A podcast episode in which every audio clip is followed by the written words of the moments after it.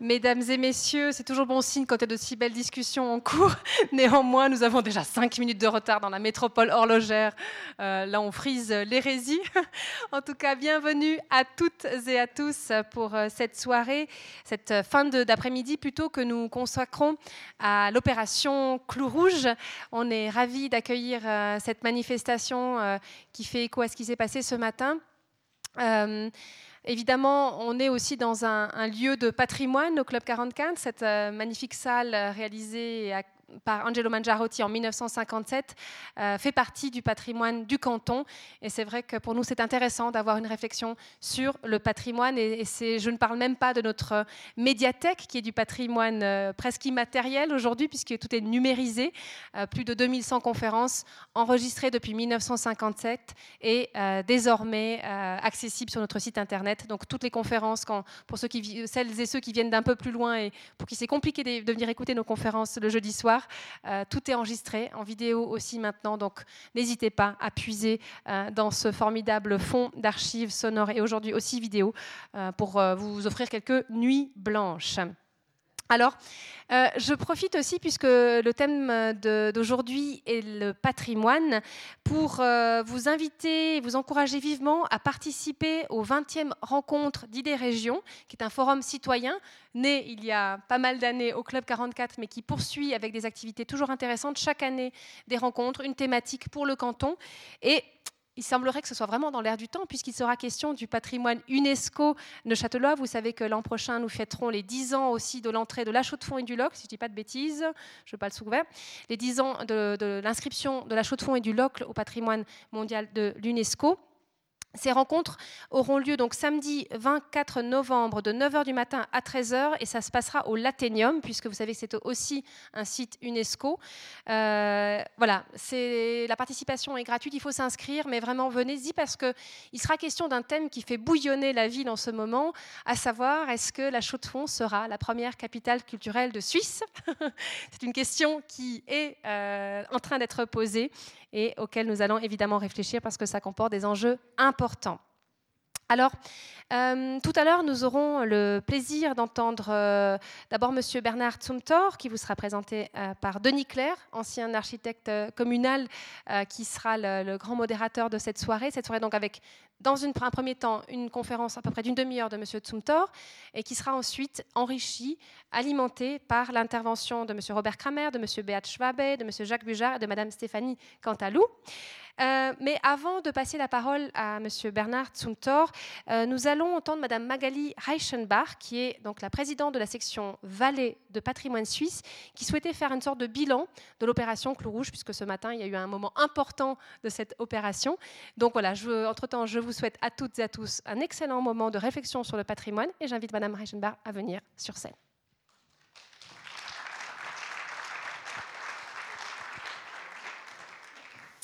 Bonsoir, chers amis euh, du patrimoine. Au nom de Patrimoine Suisse et de mes collègues des sections romandes, j'ai l'honneur et le plaisir de clore et de vous présenter une rétrospective du voyage du clou rouge en Suisse romande qui s'inscrit dans le cadre de l'année européenne du patrimoine culturel. Alors nous allons juste remonter le temps de quelques années et pour vous dire, parce que nous avons eu beaucoup de questions au sujet de ce clou rouge, mais enfin c'est quoi ce clou rouge, etc. Ça a suscité euh, pas mal, euh, disons, de conversations. Et en fait, je vous propose de remonter le temps à 2013. En fait, la section de patrimoine suisse du Valais-Romand va euh, répondre positivement à une proposition de venir chercher ce clou euh, dans le canton de Saint-Gall, à Saint-Gall, et de le rapatrier en Valais et de le faire vivre à travers des manifestations, de faire vivre le, des thèmes du patrimoine. Donc pendant quatre ans, ce clou d'un mètre 70, 60 kilos a voyagé dans euh, le Valais roman pour mettre en scène le patrimoine. Lorsqu'il était question euh, de cette année du patrimoine culturel européen, les sections romandes ont décidé de se fédérer autour, disons, de ce clou en disant bonne idée, nous allons faire voyager ce clou en Suisse romande. Il faut dire que l'objectif du clou, c'est de le planter à proximité d'un édifice ou d'un ensemble digne d'intérêt au niveau du patrimoine, de proposer un apéritif et de pouvoir rentrer en discussion et en réflexion avec euh, la population locale et euh, les gens qui sont donc intéressés au niveau du patrimoine, entre autres nos membres. Euh, donc ça a une connotation quand même assez, disons, festive aussi, dans le sens où nous ne sommes pas seulement, disons, sauvegarde pas seulement, mais on met en scène aussi le patrimoine. Et alors, juste un instant. Voilà. Donc, nous avons décidé ensemble que ce euh, clou allait voyager en Suisse romande. Il a commencé son périple en Valais et il termine aujourd'hui à la Chaux-de-Fonds. Alors, ici, vous avez une carte avec justement le départ en Valais, plus après le canton de Vaud, le canton de Genève, euh, Gruyère-Veuvez. Ensuite, il est parti euh, dans le Jura pour revenir sur Neuchâtel. En termes de chiffres, donc, euh, il y a eu 17 étapes. 257 jours, 765 kilomètres et il y a eu environ plus de 4000 visiteurs et nous avons créé un site internet et sur le site internet nous avons eu à peu près 40 000 personnes qui sont venues visiter nos pages. Si euh, vous imaginez que donc euh, le clou arrive à un endroit, euh, il faut bien donc réfléchir à la manière de véhiculer ce clou. Et en fait, non seulement ça nous a fédérés, nous, présidents euh, donc des sections romandes, à travers ces manifestations, mais aussi au sein du comité, puisque en fait, au niveau en termes, euh, disons, humains, et puis donc de faire voyager ce clou, il fallait trouver des moyens pour véhiculer ce clou. Donc en fait, on a décidé que comme c'était assez original, on allait aussi faire des petites vidéos du voyage du clou, parce que c'est bien quand il arrive dans un canton, mais c'est aussi bien de savoir comment s'est débrouillé pour le faire voyager.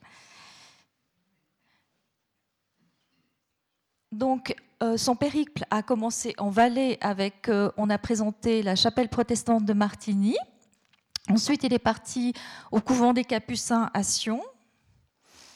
Il est arrivé en terre vaudoise et on a présenté le château de l'Aile, le château de Chezeaux, les anciens moulins de Rhodes. Il est parti sur, euh, euh, du côté de Genève, dans le canton de Genève. On a présenté le siège de l'affaire, le collège Calvin, les berges de Vessy. Euh, ensuite, il est parti donc euh, en Gruyère. Vous avez, on a présenté le Cantorama à Jean, le mur peint de la gare routière de Bulle, l'abbaye de la Fille-Dieu à Romont. Ceci dit, ce qu'on a pu noter, c'est que chaque fois qu'il y avait un patrimoine non accessible au public, ce patrimoine a remporté un vif succès, à savoir que le château de l'Aile a comptabilisé 3000 visiteurs pour visiter donc euh, oui, bon, la salle d'El Castillo et le château de l'Aile, donc euh, environ 3000 visiteurs, donc euh, c'était assez important. À l'abbaye de la Fille-Dieu aussi, euh, on attendait 60 personnes et du coup on a eu, si je m'abuse, à peu près 200 personnes. Donc c'était très intéressant en termes, disons, de, de visibilité aussi. ensuite, les étapes jurassiennes, on a présenté donc un bien donc restauré, à la Trondée à Roche, un bâtiment rue du Nord à Delémont et chez la Jeanne à Chevenay. Puis vous avez les étapes de Neuchâtel, avec l'hôtel de ville à Neuchâtel, le site de Champ du Moulin et aujourd'hui la villa turque à la Chaux-de-Fonds.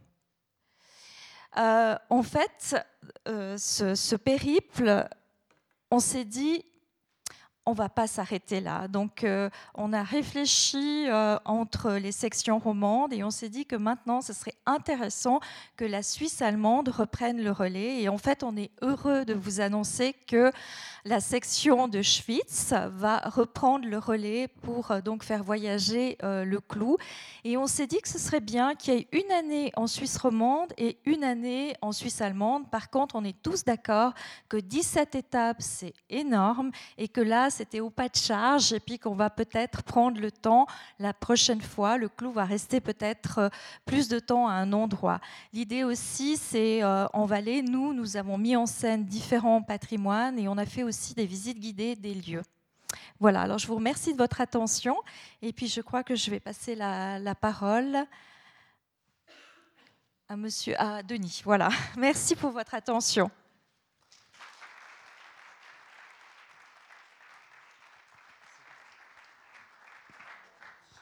Voilà, alors c'est à mon tour de, vous saluer au nom de notre section neuchâteloise.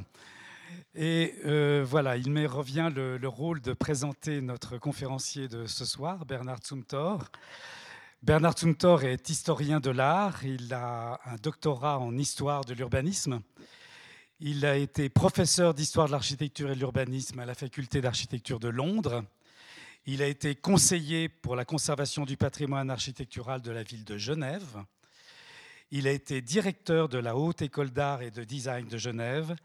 Il a été aussi directeur général de l'Office du patrimoine et des sites et conservateur cantonal du canton de Genève.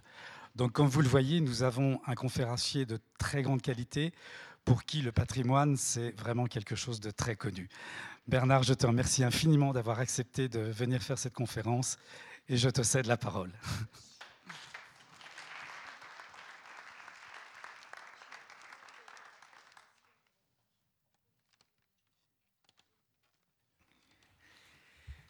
Merci Denis de cette aimable présentation. tu m'as donné que 30 minutes, donc euh, je vais essayer de m'y tenir et si jamais vous m'arrêtez.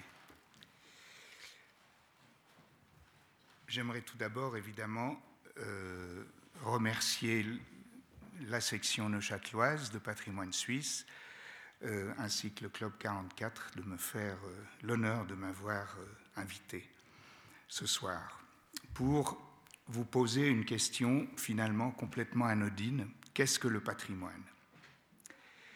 Elle n'est anodine, à vrai dire, qu'en apparence, parce qu'elle est néanmoins cruciale dans une société qui a assisté en quelques décennies à une extension quasi sans limite du champ patrimonial.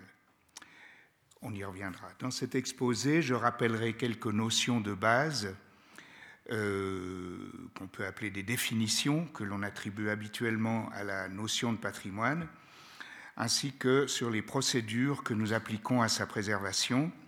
Tout ça, ce sera juste pour, euh, par rappel.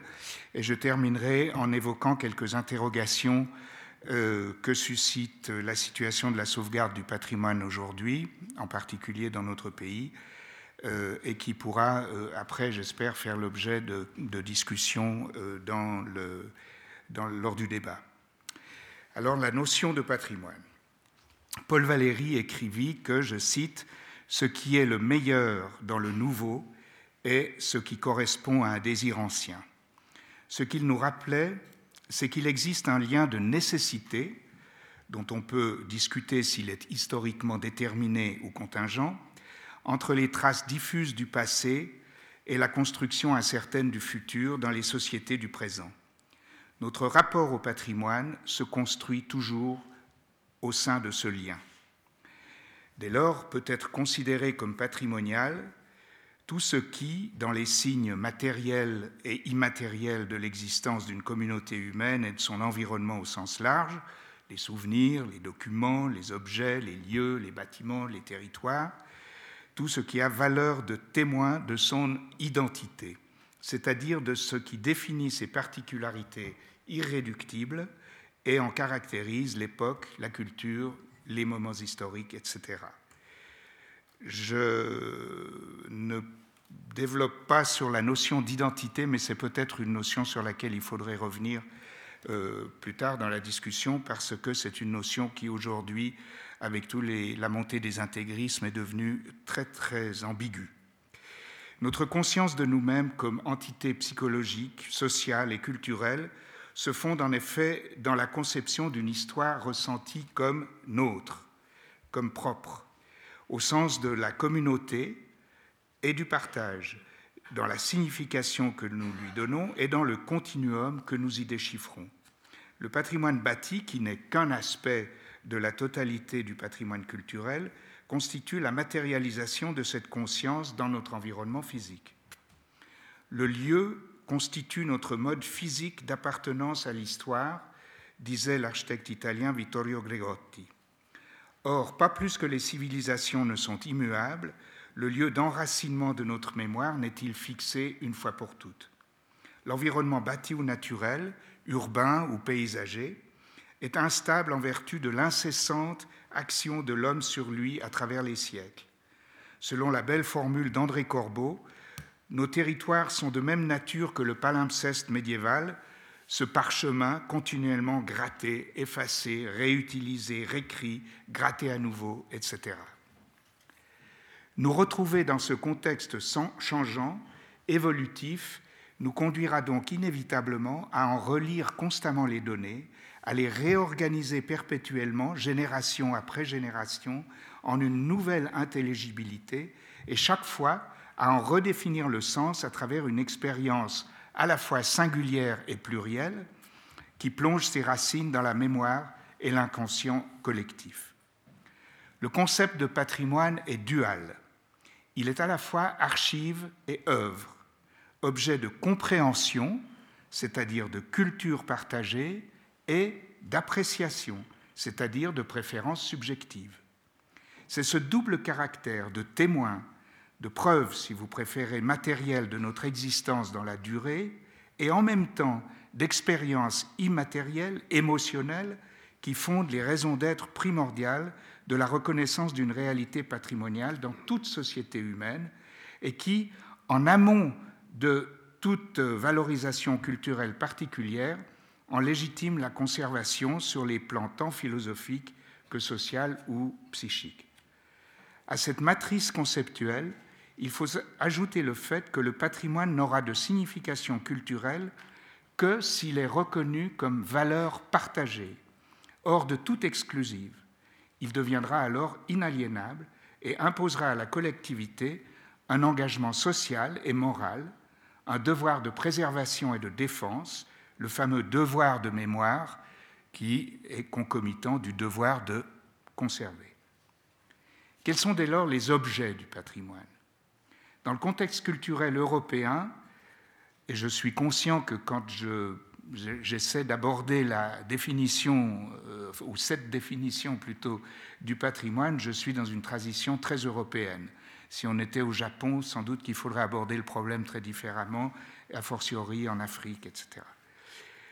Les objets du patrimoine. Dans le contexte culturel européen, la notion de patrimoine est restée très longtemps empirique fondée jusqu'à une époque assez tardive, hein, presque jusque dans les années 80, sur une vision euh, qu'on peut qualifier de restrictive, arc-boutée sur le seul monument historique, vision dans laquelle le passé, souvent glorifié, on le voit ces jours avec les célébrations de 1918, éclairait l'avenir.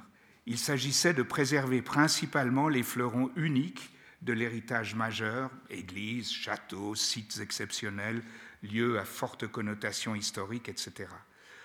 Aujourd'hui, le phénomène patrimonial, euh, que l'on qualifie du, du, néologisme de patrimonialisation, est devenu un véritable fait de société dans le sens où, étant envisagé sous l'angle du cadre de vie, la qualité patrimoniale résulte d'une prise de conscience globale, mettant en cause l'ensemble des rapports sociaux et politiques, les mentalités, la législation, l'économie et, last but not least, l'écologie.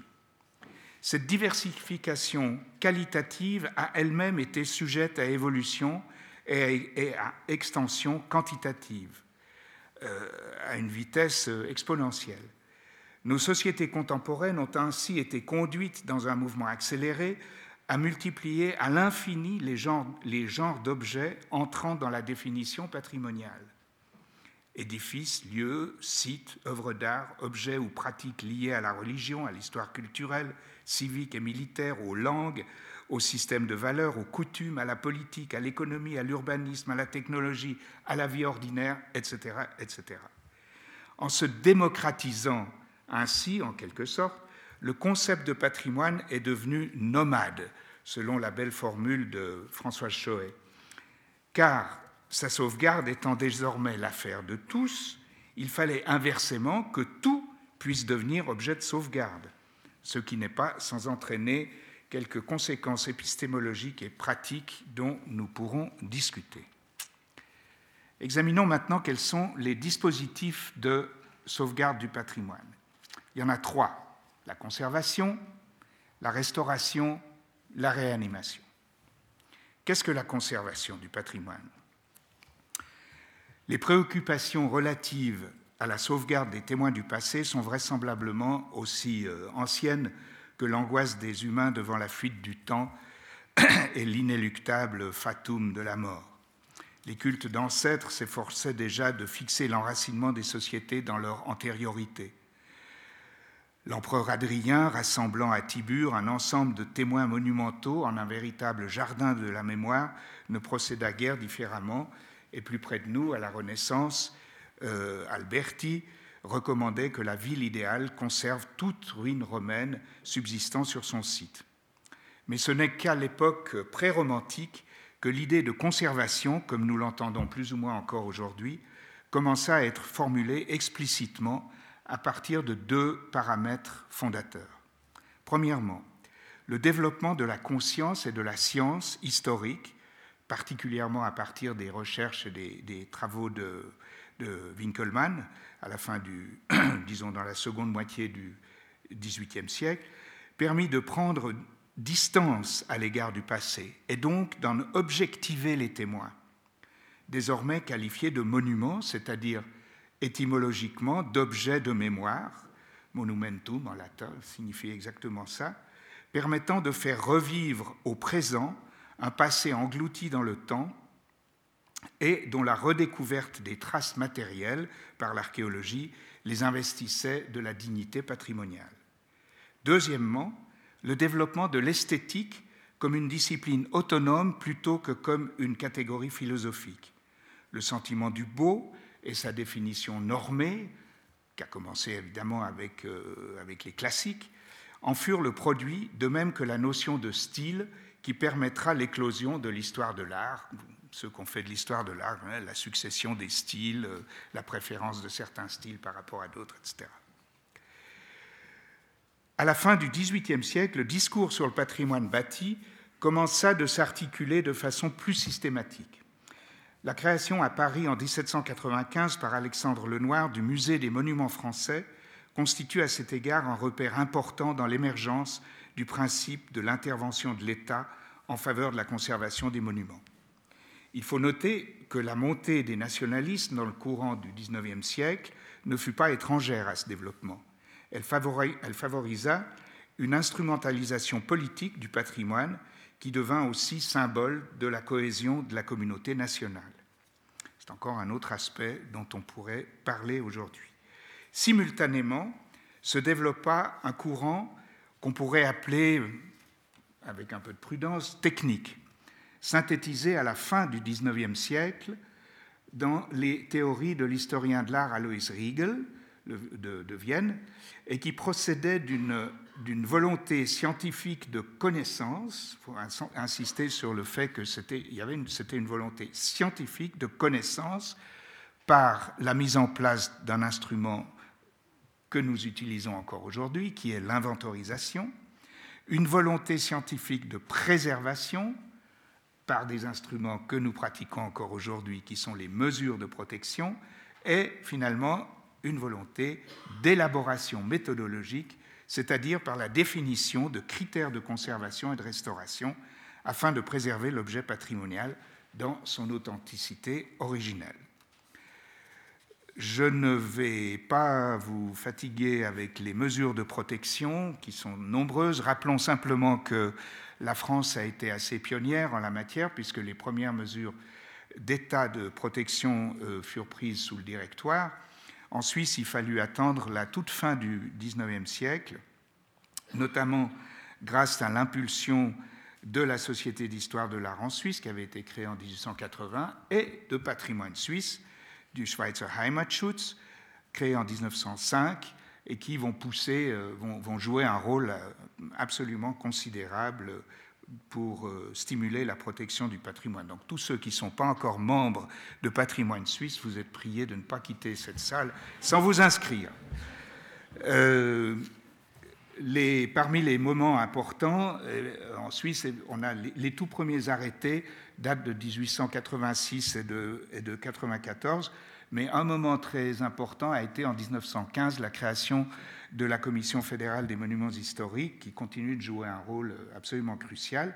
Et il faudra attendre, encore une fois, on est en Suisse, 1966 pour que passe la loi sur la protection de la nature et du paysage, qui, malgré son titre, pardon, comprend aussi les monuments, mais malheureusement pas nommés dans l'énoncé ces principes euh, sont actuellement un peu enfin, en discussion, mais euh, je laisserai mon ami Robert euh, en parler plus tard, parce que je ne suis pas tout à fait au fait des derniers développements en ce qui concerne l'éventuelle révision ou non de cette loi. Dans l'entre-deux-guerres, malgré les effroyables destructions provoquées par les conflits, et là on revient sur un plan plus général, international, l'idéologie de la modernité ne fut guère favorable à une conservation autre que très strictement monumentale, et d'ailleurs fort limitée. Le seul événement marquant sur le plan international fut l'adoption en 1931 d'une résolution dite Charte de Venise lors d'un congrès des architectes et techniciens des monuments historiques, document qui définissait dans les grands principes, d'ailleurs plutôt vagues, les les, idées pour guider la conservation des monuments. Cette charte de Venise, euh, pardon, d'Athènes, j'ai dit charte de Venise. Alors je me suis, je m'excuse, on va y arriver. en 31, c'est la charte d'Athènes qu'il ne faut pas confondre avec la grande charte d'Athènes, celle de 1933, euh, dont le thème était la ville fonctionnelle, dont le Corbusier a été le maître d'œuvre et dont le message à l'égard du patrimoine était extrêmement euh, simple et sans ambiguïté, l'épanouissement de la cité du progrès et du plus jamais ça d'après la guerre était concomitant de la nécessité de faire table rase. Le Corbusier disait nappe blanche. Il faut faire nappe blanche. Euh, donc Aujourd'hui, c'est vrai que quand on parle de la charte d'Athènes, on pense à celle-là et on ne pense pas à la toute première charte internationale de sauvegarde des monuments historiques. Après la Seconde Guerre mondiale, le moment fondateur euh, de la sauvegarde fut le deuxième congrès international des architectes et techniciens des monuments historiques en 1964, qui verra l'adoption de la Charte internationale sur la conservation et la restauration des monuments historiques nous y sommes, c'est la carte de Venise, suivie une année plus tard, en 65, de la création du Conseil international des monuments et des sites, l'ICOMOS. La charte de Venise, qui a été depuis 64 très abondamment complétée de multiples chartes secondaires, des conventions, déclarations, documents, autres principes, reste encore à ce jour le traité international qui fait foi en matière de politique et de mesures de conservation des objets reconnus comme ayant valeur patrimoniale. Il ne s'agit pas d'une doctrine à proprement parler, mais d'un ensemble d'orientations déontologiques générales qui se veulent de valeur universelle en matière de conservation. S'adressant au pouvoir public à tous les niveaux, aux milieux professionnels intéressés et au grand public, elle vise à valoriser le patrimoine architectural en tant qu'élément déterminant de la vie culturelle et, par voie de conséquence, à sensibiliser les collectivités à sa préservation et à l'amélioration de sa conservation.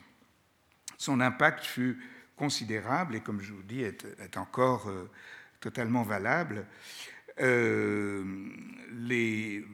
qu'on mentionne simplement en 1975 l'année européenne du patrimoine, puis en 1984 les journées portes ouvertes dans les monuments historiques initiées en France par le ministre Jack Lang, manifestations qui déboucheront à partir de 1991 sur les journées européennes du patrimoine organisées à l'initiative du Conseil de l'Europe et dont le succès va grandissant.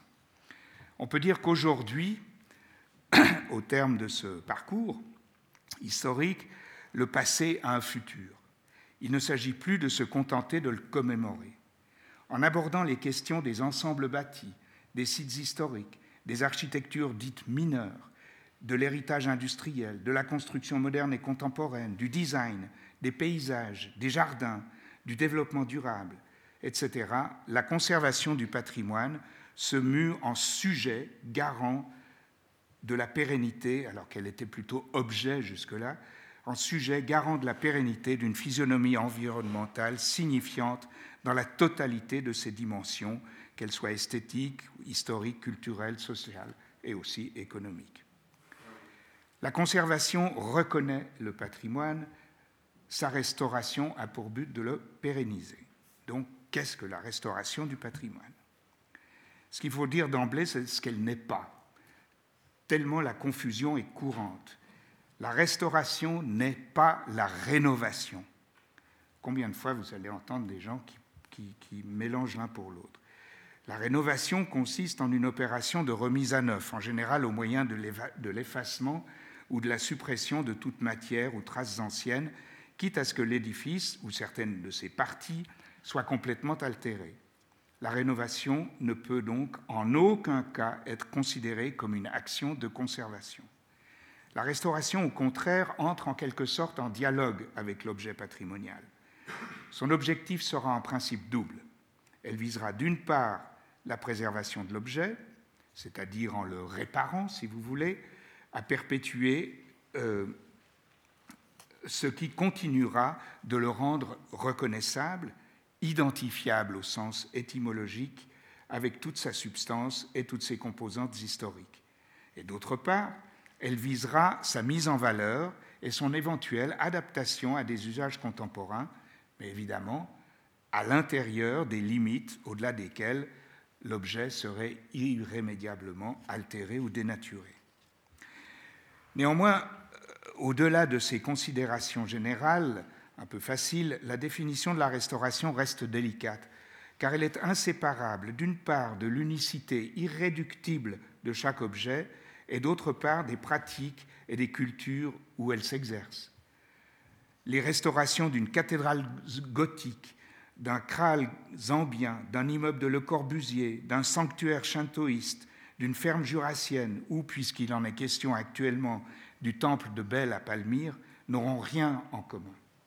La restauration est donc un art qui devra se réinventer chaque fois, d'où la règle fondamentale de toute opération de conservation-restauration comme on dit euh, aujourd'hui, chaque cas doit être abordé comme un cas à nul autre pareil, qui exige une approche spécifique fondée sur une étude approfondie et empathique des qualités propres de l'objet à restaurer.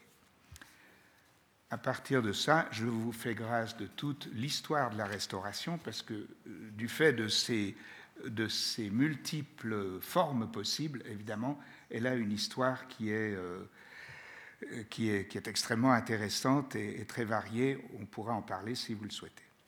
Aujourd'hui, la diversité culturelle dans laquelle se déploie la restauration, la confrontation des générations et des subjectivités entraîne la coexistence de pratiques différentes. Cela s'explique entre autres aussi par l'extension, non seulement par la variété, mais par l'extension et l'accroissement des exigences, l'extension pardon, du domaine de la conservation et l'accroissement des exigences techniques et théoriques en matière de restauration. Mais il reste que dans la mesure où un monument est aussi un document, on n'a le droit ni de le falsifier ni de l'altérer. Ce d'autant plus que l'archéologie nous a appris à être plus précis et circonspect en ce qui concerne la vérité et l'authenticité de l'objet patrimonial.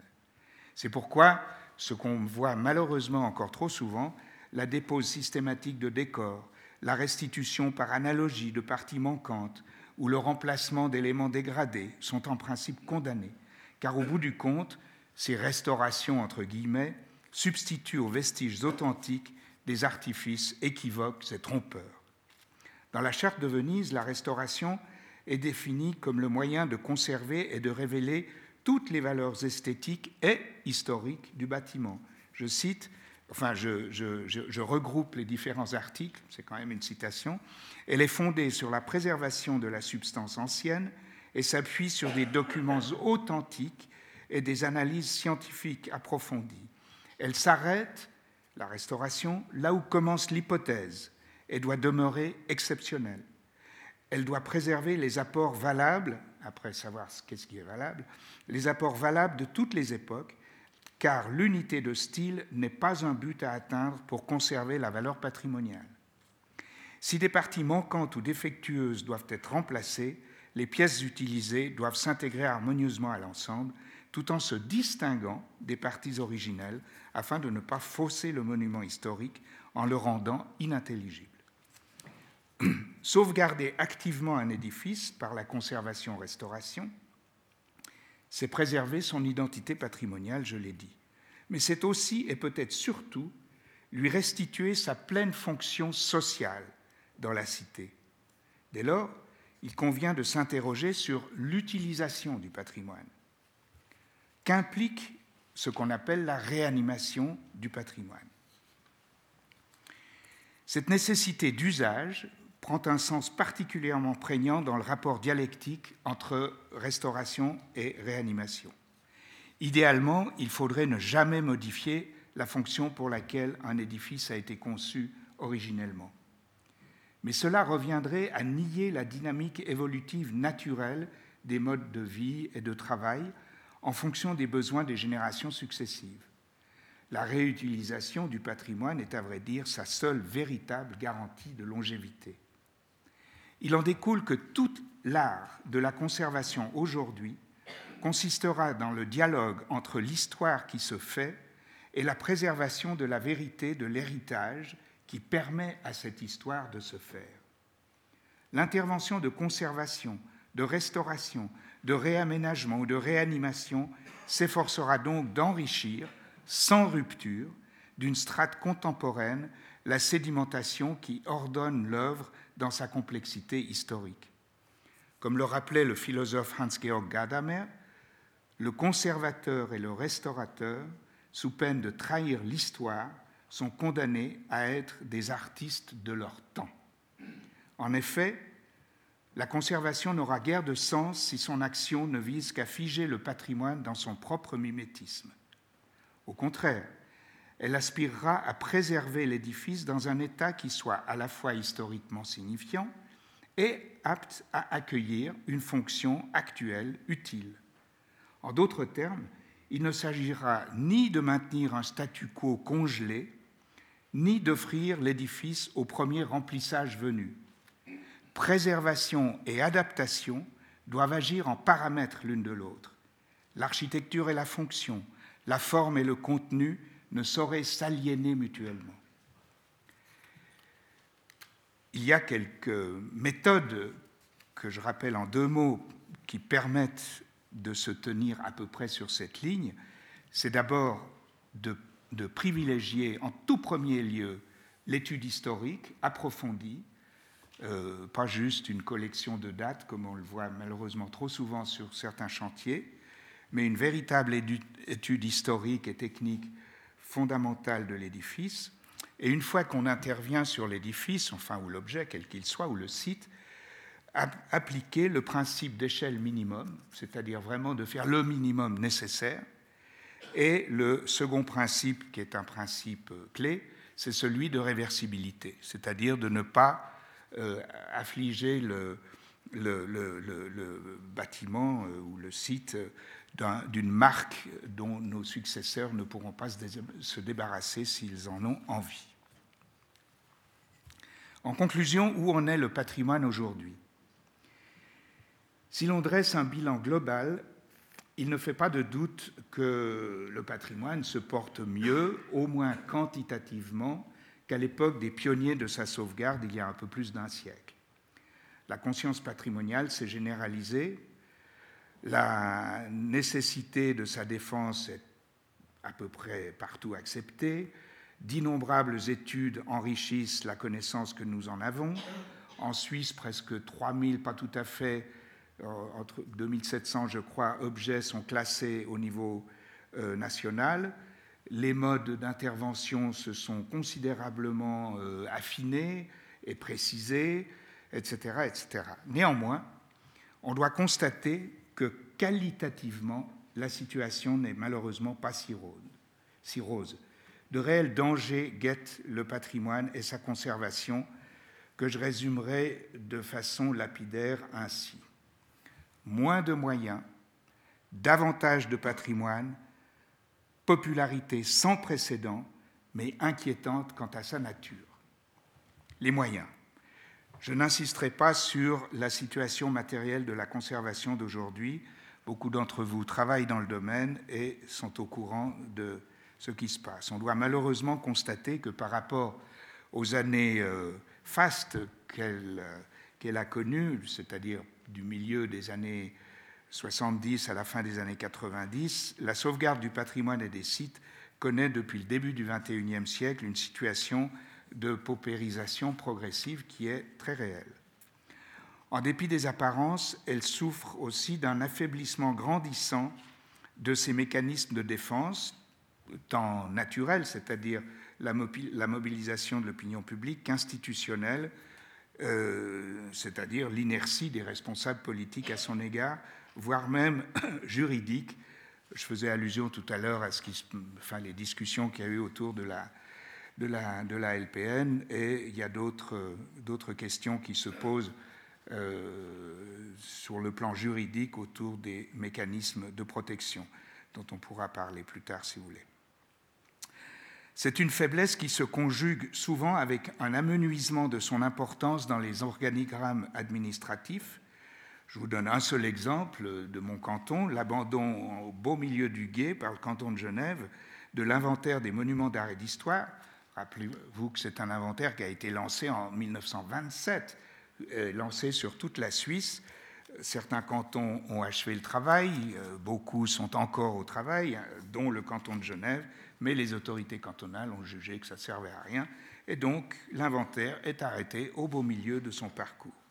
Et personnellement, je trouve que cette décision euh, très très regrettable est significative d'une certaine démission des pouvoirs publics à l'égard de l'héritage culturel et en l'occurrence, puisqu'il s'agit d'inventaire, à l'égard de sa connaissance et de la pédagogie qu'on pourrait en tirer.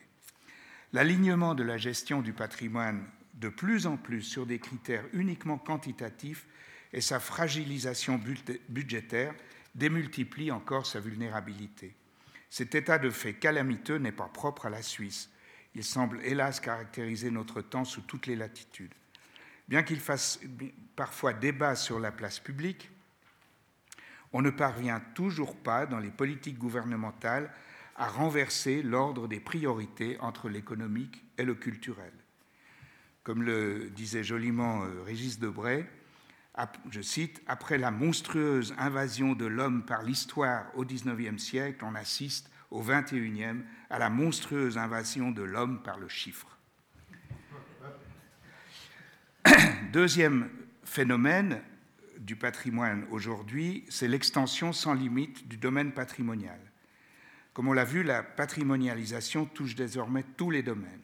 En soi, c'est plutôt une bonne nouvelle le problème est que lorsque tout devient patrimoine, plus rien, euh, enfin le risque est que plus rien ne le soit vraiment.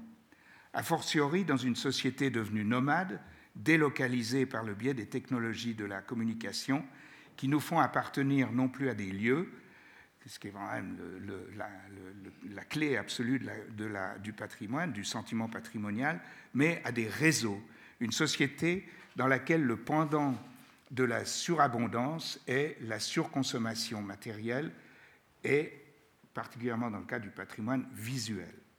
D'où ce à quoi on assiste de plus en plus, l'assimilation progressive de toute mise en valeur du patrimoine à une opération muséologique ou médiatique plus particulièrement dans sa dimension la plus spectaculaire au sens étymologique.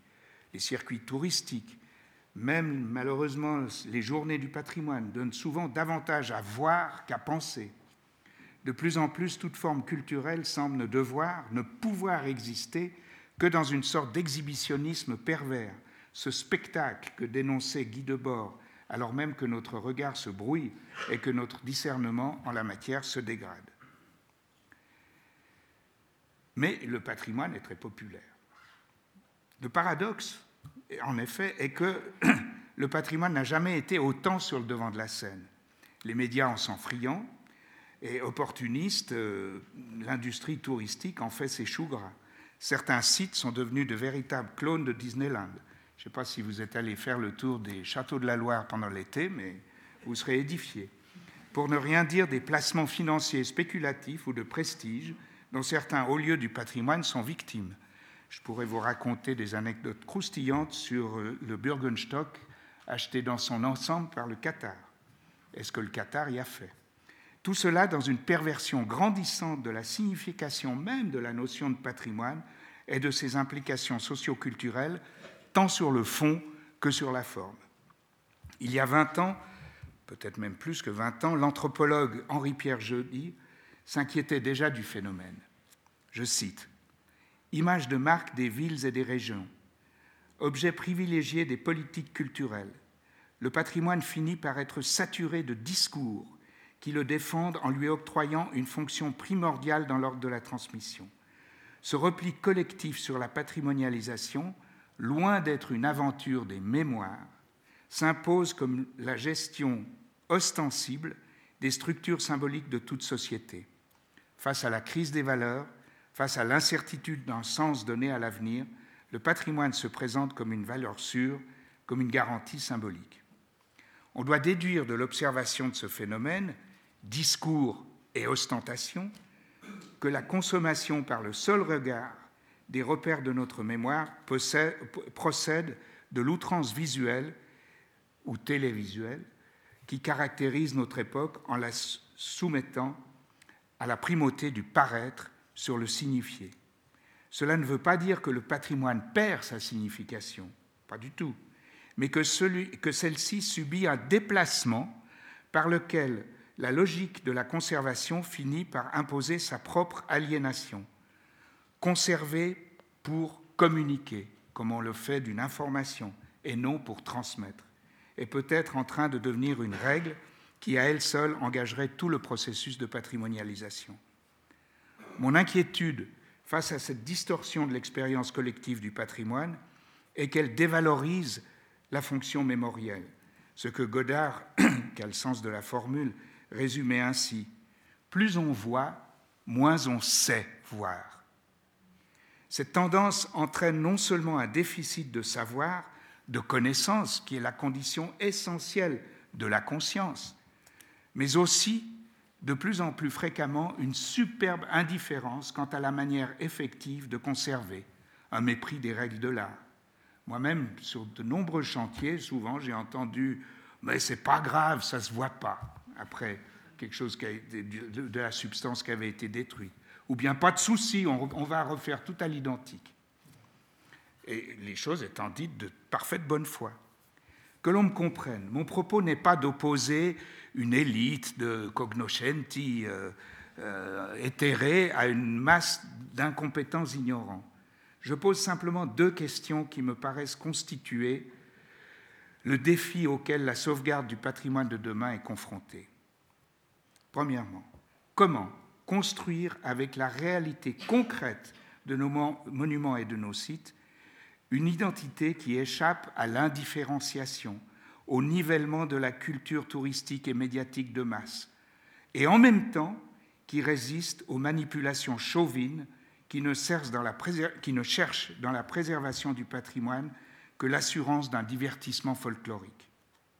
Deuxièmement, comment faire vivre une culture patrimoniale qui sache se garder du fétichisme de l'enracinement, cette fameuse défense des origines dont, on entend tellement parler avec la montée du nationalisme, voir cette, qui est cette, euh, fétichisme qui est la voie royale de l'intolérance.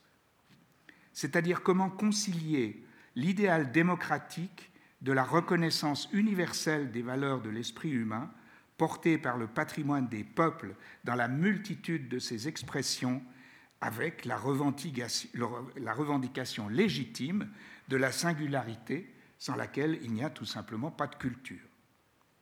La réponse n'est pas facile. Une chose est sûre, cependant. Pour conjurer ce danger, si, j'ai raison, si, c'en est un, c'est que la réponse passera par la formation plutôt que par l'information, par un rapport cognitif plutôt qu'un rapport consumériste à la mémoire. Il s'agit tout simplement, pour tous les citoyens, et particulièrement leurs élus, de comprendre que le monde n'est pas à notre disposition en libre service et que ses composantes historiques ne sont pas des emballages jetables. L'héritage de nos prédécesseurs n'a pas été créé pour notre bon vouloir. Il est une dette que nous avons envers nos successeurs. Je vous remercie.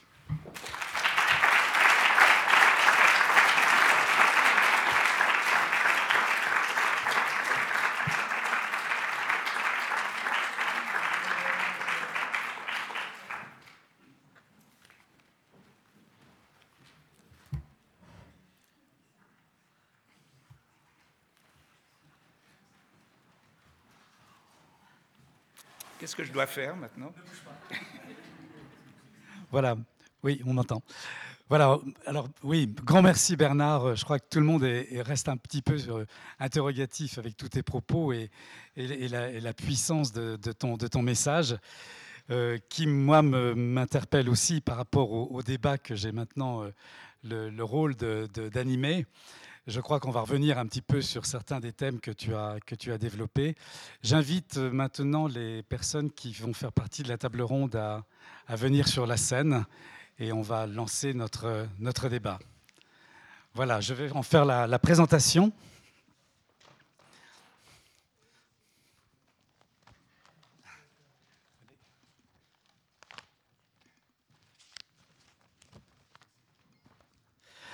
Voilà, je vais commencer par présenter euh, Stéphanie Cantalou, qui est architecte et qui a été assistante à l'EPFL et à l'EPFZ. Euh, elle est indépendante, elle a été architecte indépendante pendant 26 ans à Berne et a travaillé énormément sur des objets patrimoniaux. Elle a aussi été professeure HES à Bienne et à Burgdorf. Elle a été pendant quelque temps architecte cantonale du canton de Vaud et responsable de la filière architecture à l'HES de Fribourg. Robert Kramer, que je crois tout le monde connaît, qui est conseiller aux États, et Robert Kramer est aussi président de la section genevoise de patrimoine suisse. Ensuite, Beat Schwabe, ici à l'extrême droite, qui est de formation avocat et qui nous fait le, le plaisir de venir ici. Il est vice-président de Patrimoine Suisse et membre du comité central. Et enfin, Jacques Bujard, que je crois tout le monde connaît ici dans le canton, puisque Jacques est chef de l'Office du patrimoine et de l'archéologie du canton de Neuchâtel. Alors voilà, j'avais prévu quelques questions, je vais peut-être me mettre ici. J'avais prévu quelques questions à, poser à nos partenaires et peut-être commencer par une qui vient de m'être suggérée par euh, l'intervention de, Bernard, euh, et qui concerne finalement la manière dont le patrimoine est maintenant euh, géré et entouré au niveau, des moyens et des dispositions légales que nous, que nous avons, tant au niveau fédéral, cantonal que communal. Et en fait, on se pose la question, est-ce que ces moyens sont suffisants pour la pérennité de nos patrimoines bâtis? euh, la reconnaissance pour tout un chacun d'un intérêt patrimonial est aussi un facteur de protection, bien évidemment. Dans ce contexte, la communication pour pouvoir au moins expliquer et montrer des éléments patrimoniaux est un élément évidemment important à obtenir. Et comment peut-on faire pour essayer d'améliorer, en tout cas, cette connaissance du, patrimoine, sans tomber dans ce que Bernard Zumthor vient de dire, cette espèce de, grande surface ou de grande consommation du patrimoine, sans vraiment comprendre ce qui se passe et ce qu'il contient. Et j'aimerais peut-être poser maintenant cette première question à, Robert Kramer par rapport aussi à son, rôle de conseiller aux États et de sa connaissance qu'il a des, des conditions cadres qui sont en train d'évoluer d'ailleurs en ce moment, et comment lui voit-il un petit peu le contexte de, cette, de cet environnement euh, officiel autour du patrimoine? Bon, je peux presque faire une conférence là-dessus, mais de façon très succincte, ce que l'on peut dire, c'est, à mon avis, deux choses. La première, c'est que au niveau des lois, des règlements et tout cela, on pourrait très bien vivre avec euh, le dispositif actuel.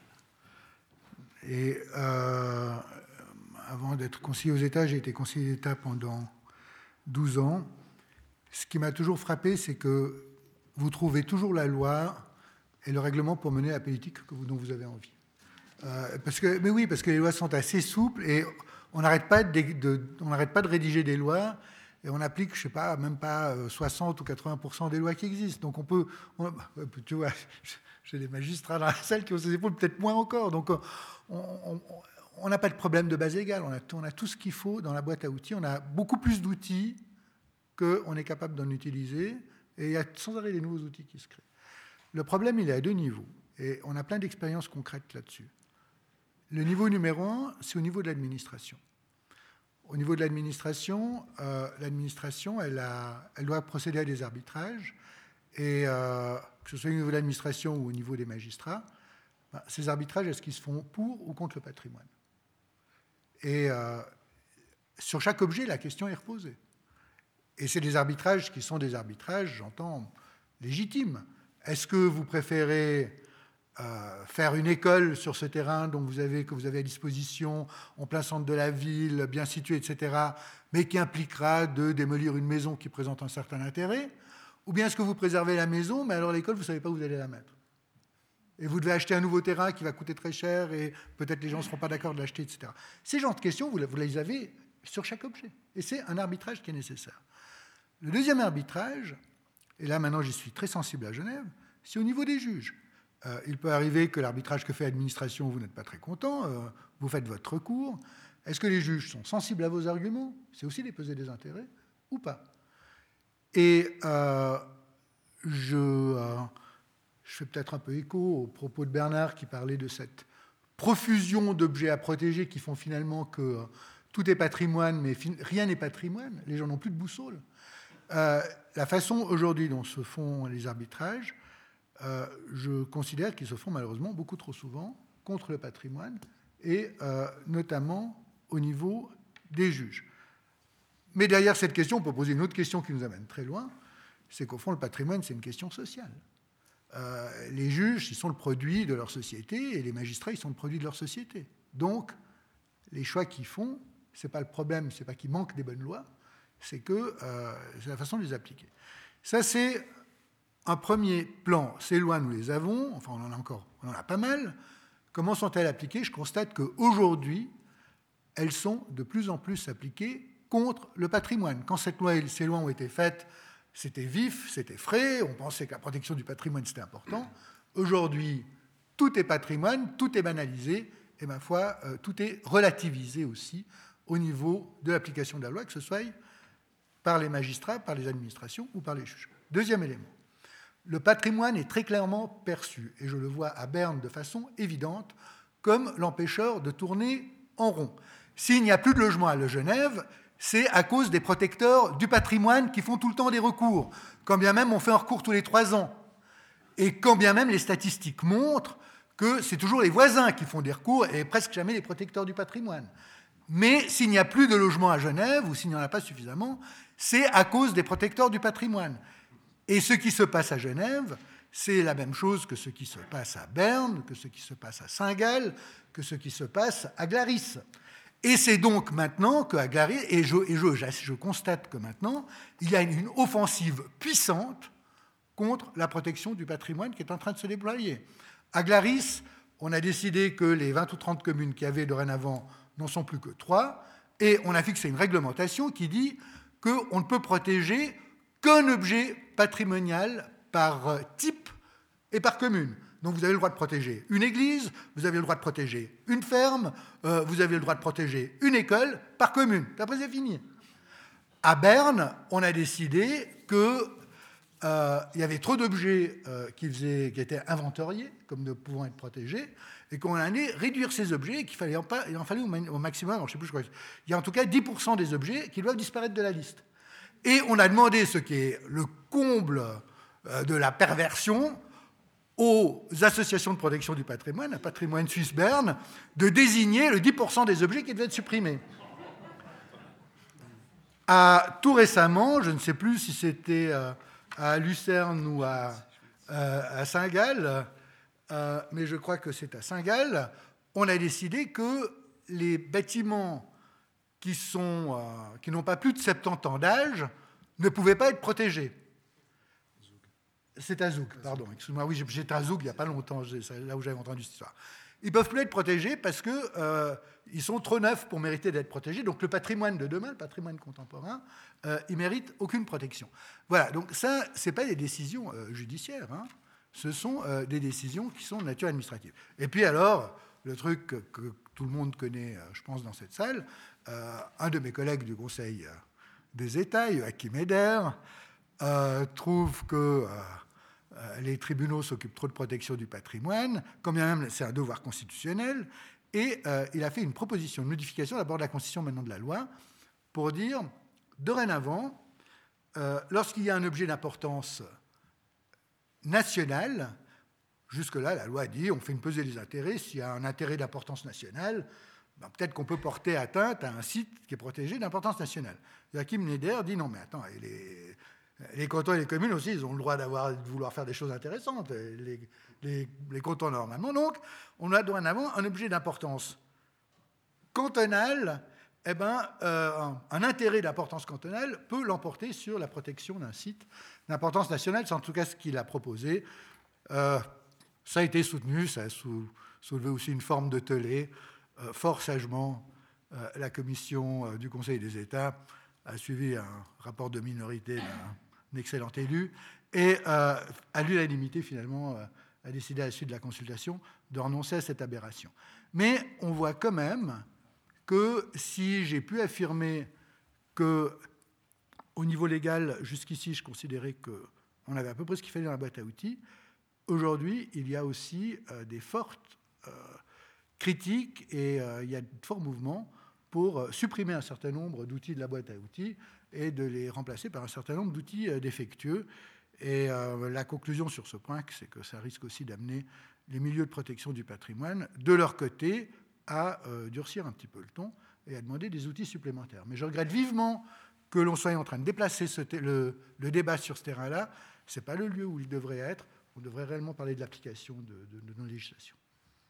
Excusez-moi, j'ai été un peu long, mais je vous avais prévenu que c'était. Non, mais en tout cas, je crois que ça relance, relance aussi le, débat sur un autre registre. Euh, on va peut-être parler directement du canton de Neuchâtel, Jacques Bujard. Qu'est-ce qui se passe dans le canton à ce niveau-là? Alors à ce niveau-là, d'un point de vue euh, légal, ben, on a une nouvelle loi depuis quelques semaines qui a été votée à l'unanimité par le Grand Conseil alors je commencerai par une boutade. J'étais hier à l'Assemblée annuelle des conservateurs cantonaux et je racontais à table qu'on avait une nouvelle loi qui avait été votée à l'unanimité par le Parlement. Et on m'a dit, elle est si nulle que ça. j'ai dû expliquer. j'ai dû expliquer. Il y a des députés dans la salle, méfie-toi. C'est pour ça que je le dis. Pour, la plupart de mes collègues alémaniques, l'idée qu'un Parlement puisse voter une loi à l'unanimité montrait qu'elle avait supprimé absolument toute mesure de euh, protection.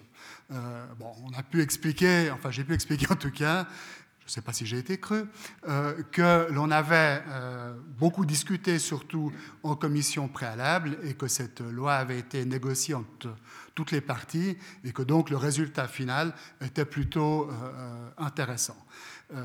Après, comme ça a été relevé, il y a la question de, l'application. pour l'application elle-même, évidemment, beaucoup de choses reposent sur les, administrations, sur les moyens à disposition des administrations. Et il faut reconnaître que dans ce, canton, comme dans, bien d'autres, il y a eu un certain nombre de coupes pour être clair, euh, dans le service que je dirige, donc l'Office du patrimoine et de l'archéologie, euh, pour la section patrimoine tout court, c'est 20 à 25% d'équivalent plein temps en moins en quelques années. C'est 80, 80 du budget euh, des mandats externes qui a disparu, et c'est à peu près la moitié des montants à disposition pour les subventions. Je dirais pour les subventions, il y a quand même une chose positive. Depuis quelques années, on a des budgets extraordinaires qui sont votés par le Grand Conseil, souvent d'ailleurs assez largement. Ça a été le cas du théâtre de la Chaux-de-Fonds il y a quelques années. Ça a été le, cas beaucoup plus récemment de la collégiale de, Neuchâtel, pour rester sur deux, sites un peu euh, emblématiques. Euh, on a euh, probablement dans ce canton une situation un peu particulière qu'on n'a ni à Genève sans doute ni à Zoug, c'est une pression, euh, jusqu'à maintenant en tout cas, euh, immobilière et économique euh, nettement plus faible que dans d'autres cantons. J'ai travaillé dans d'autres cantons avant, ça s'entend à mon accent, où il y avait évidemment une pression infiniment plus forte qu'ici. On est encore dans un canton où on arrive à discuter bien souvent avec les, propriétaires. Et une chose peut-être qui peut paraître un peu anecdotique, mais quand même assez intéressante à savoir, énormément de projets dans le canton de Neuchâtel ne démarrent pas tant que les subventions cantonales, voire fédérales, n'ont pas été euh, octroyées. C'est une condition euh, sine qua non.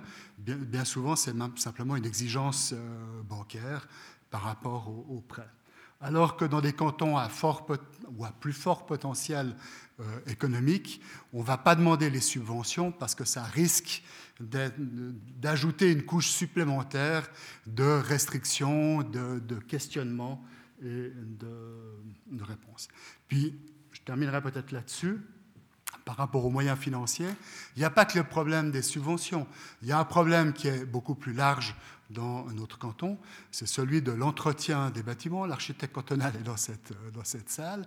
Et probablement que le problème le plus important que nous avons, c'est le déficit d'entretien qui est devenu assez récurrent sur énormément de, monuments.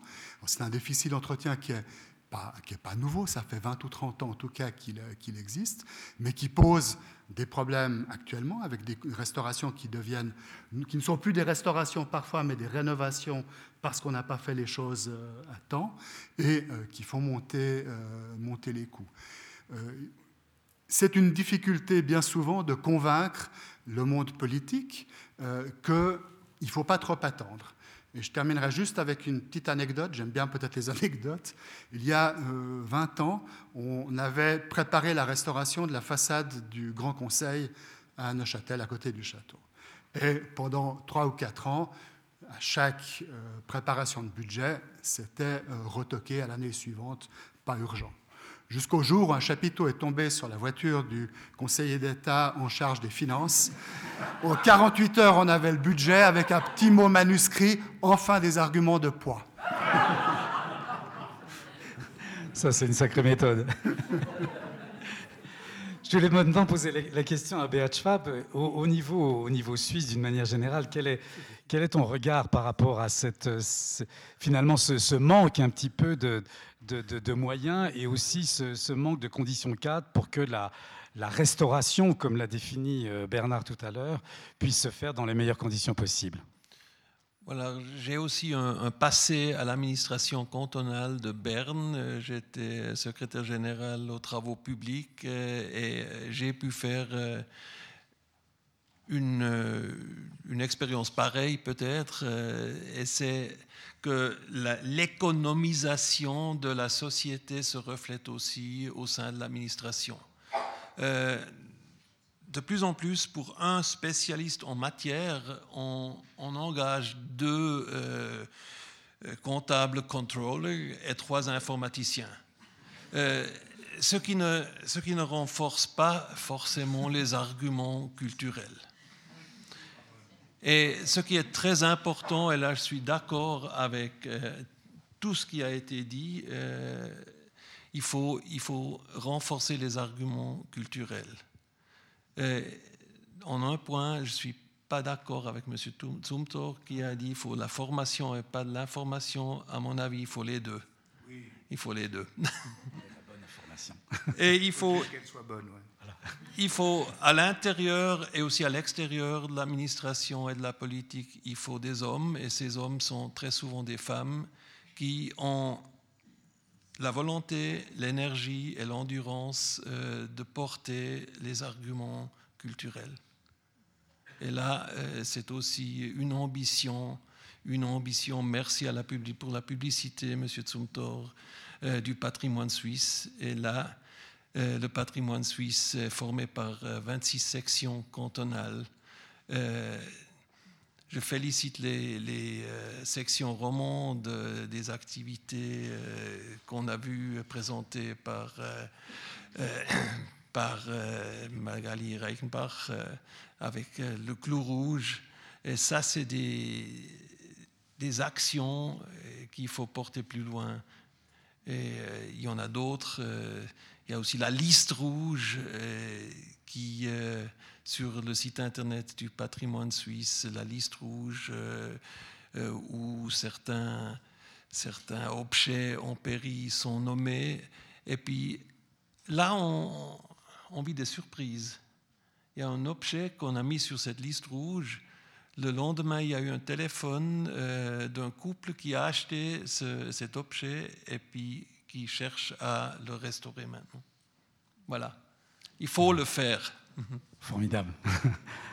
Alors ça me fait tout de suite dévier sur un côté peut-être un petit peu plus pratique. Et là, je vais poser la question à Stéphanie Cantalou. Dans ta pratique professionnelle euh, à Berne, vu que tu as euh, beaucoup pratiqué dans le cadre de la, restauration, ton regard par rapport à ces conditions cadres qui ne sont pas forcément idéales? Alors, moi, j'ai jamais eu l'impression euh, que le cadre n'était pas bien. Si on compare ce qu'on a comme situation en Suisse avec ce qu'il y a dans le reste de l'Europe, ce qu'il y a par exemple en Belgique, en France, je pense qu'on est verni. On a les lois qu'il faut et en général euh, des politiciens assez bien informés, relativement bien informés, une administration euh, qui est correcte aussi et des moyens financiers importants. Donc moi, je n'ai pas souffert de, euh, je dirais, de, manque de, moyens. Par contre, euh, comme euh, architecte, euh, la difficulté que j'ai rencontrée, c'est qu'au niveau de ma formation, et maintenant ça a un tout petit peu changé, il n'y avait pas ni les méthodes, ni les stratégies nécessaires ou, qui permettent de travailler avec le patrimoine. Et ça, c'est un énorme problème. Pour euh, vous avez des, historiens de, l'architecture, de l'art. Vous avez chez les architectes, je dirais, euh, euh, un manque de formation, un manque de connaissances sur l'histoire, mais aussi les techniques et les matériaux, qui est très problématique.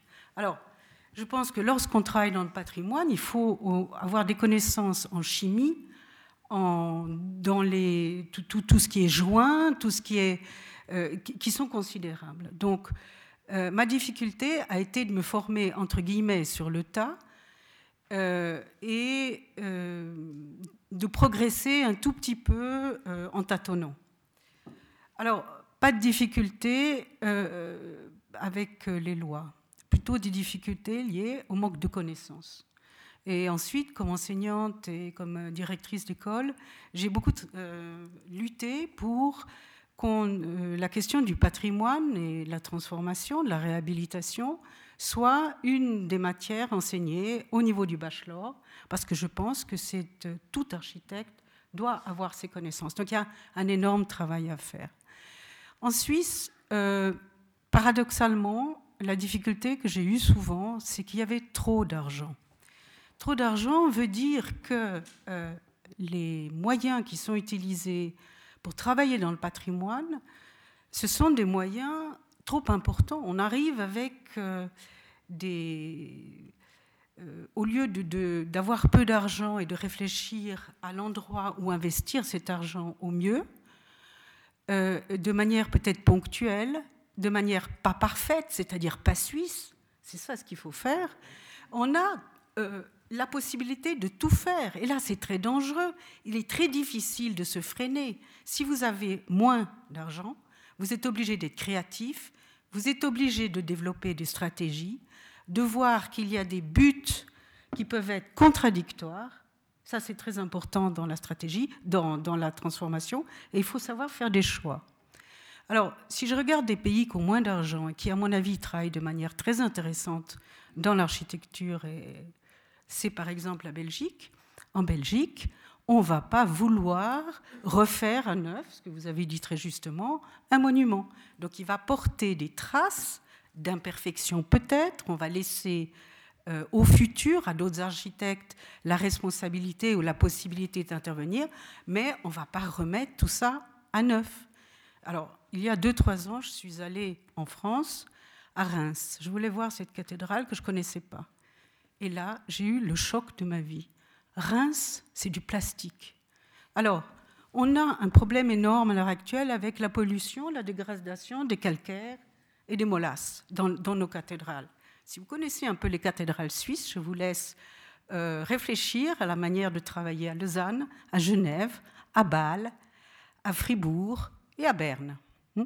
manière complètement différente. Vous avez des cathédrales qui sont plastifiées, dans certains cantons, comme ce qui s'est passé à Reims.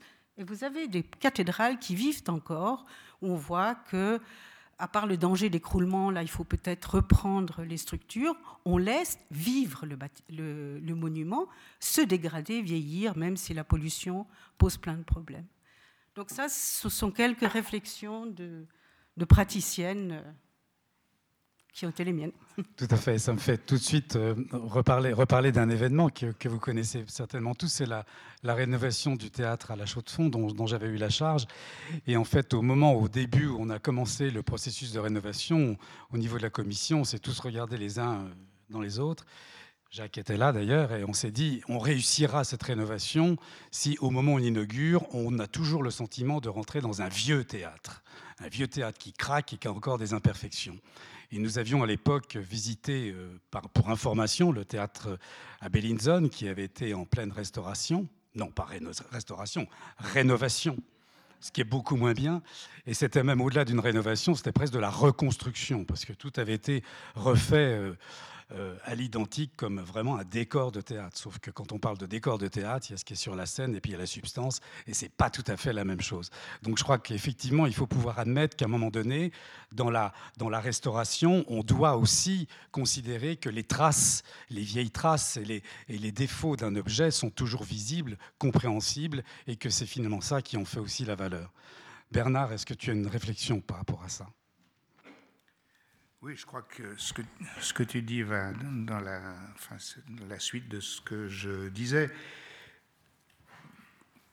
Moi, je ferai deux, par rapport à ce qui vient d'être dit, je ferai euh, juste deux, deux, observations en ce qui concerne les arbitrages. Moi, j'ai vécu, je sais d'expérience, pour avoir suivi beaucoup de chantiers de restauration et de réhabilitation, qu'il est très rare qu'on ne trouve pas un consensus entre la sauvegarde et les travaux nécessaires à l'affectation nouvelle. Simplement, il faut le vouloir.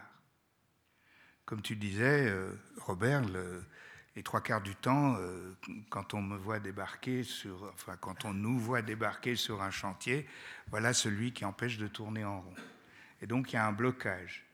Mais il y a d'innombrables cas dont je pourrais vous donner des exemples où en déplaçant un tout petit peu le projet, éventuellement en, le réduisant un petit peu, car c'est vrai qu'on est parfois trop riche, pas toujours, mais euh, euh, par, un, effort qui aille dans les deux sens, moi je suis convaincu qu'on peut trouver des solutions qui, sont, qui permettraient de sauver beaucoup plus qu'on ne sauve actuellement. Mais c'est un peu comme avec, euh, comme avec euh, enfin, je sais pas, les politiques. Quoi. Il faut une volonté. La deuxième observation, c'est par rapport à la pédagogie. Moi, j'y crois beaucoup. Alors, tout à fait d'accord. formation et information. Simplement, il faut que l'information soit de qualité.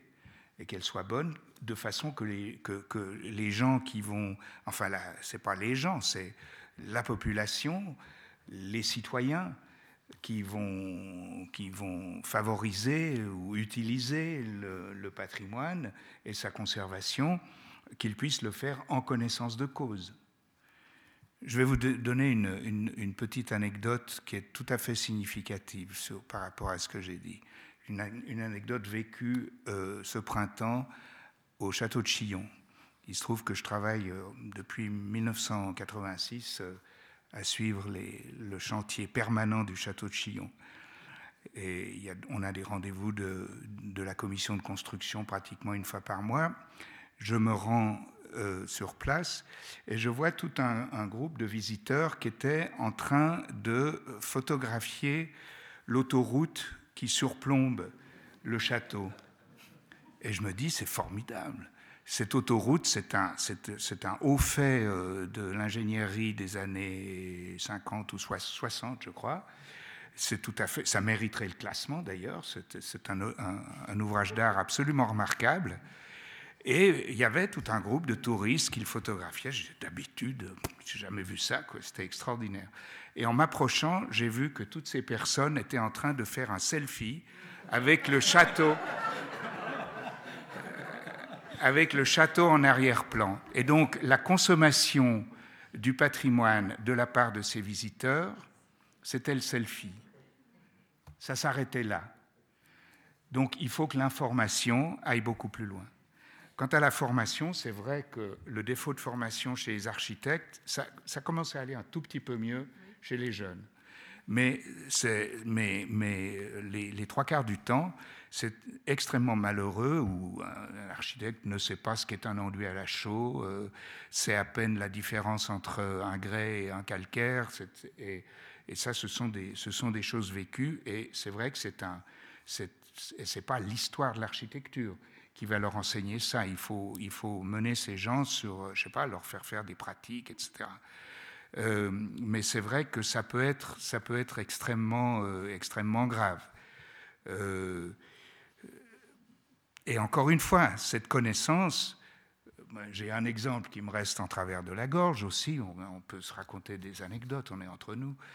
Euh, lorsque le Collège Calvin de Genève, qui, Dieu sait si c'est un monument historique, a été restauré ces dernières années, euh, on avait fait un choix, euh, disons, les toitures étaient assez endommagées, avec un, patchwork de, tuiles qui, était, qui, n'allait plus, et on avait fait un choix de, de, tuiles bourguignonnes, puisque c'était ainsi, il en restait des originels, encore de quoi faire tout un pan de toiture qui a été conservé.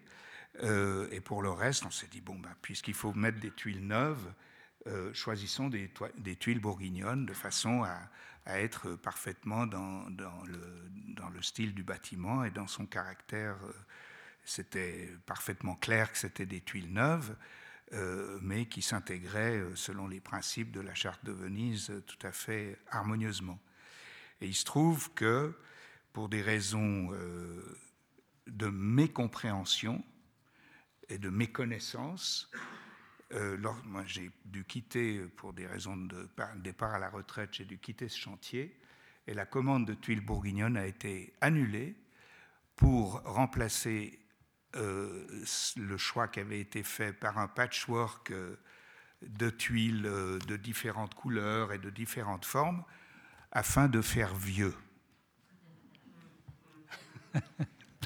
Magnifique. Voilà des exemples, n'est-ce pas, qui, par, la négative montrent l'absolue nécessité euh, de, faire une information et de faire une formation de la part des gens qui sont responsables du patrimoine aussi, une formation qui soit, euh, qui soit autre que le, le, patrimoine en 50 questions et 50 réponses.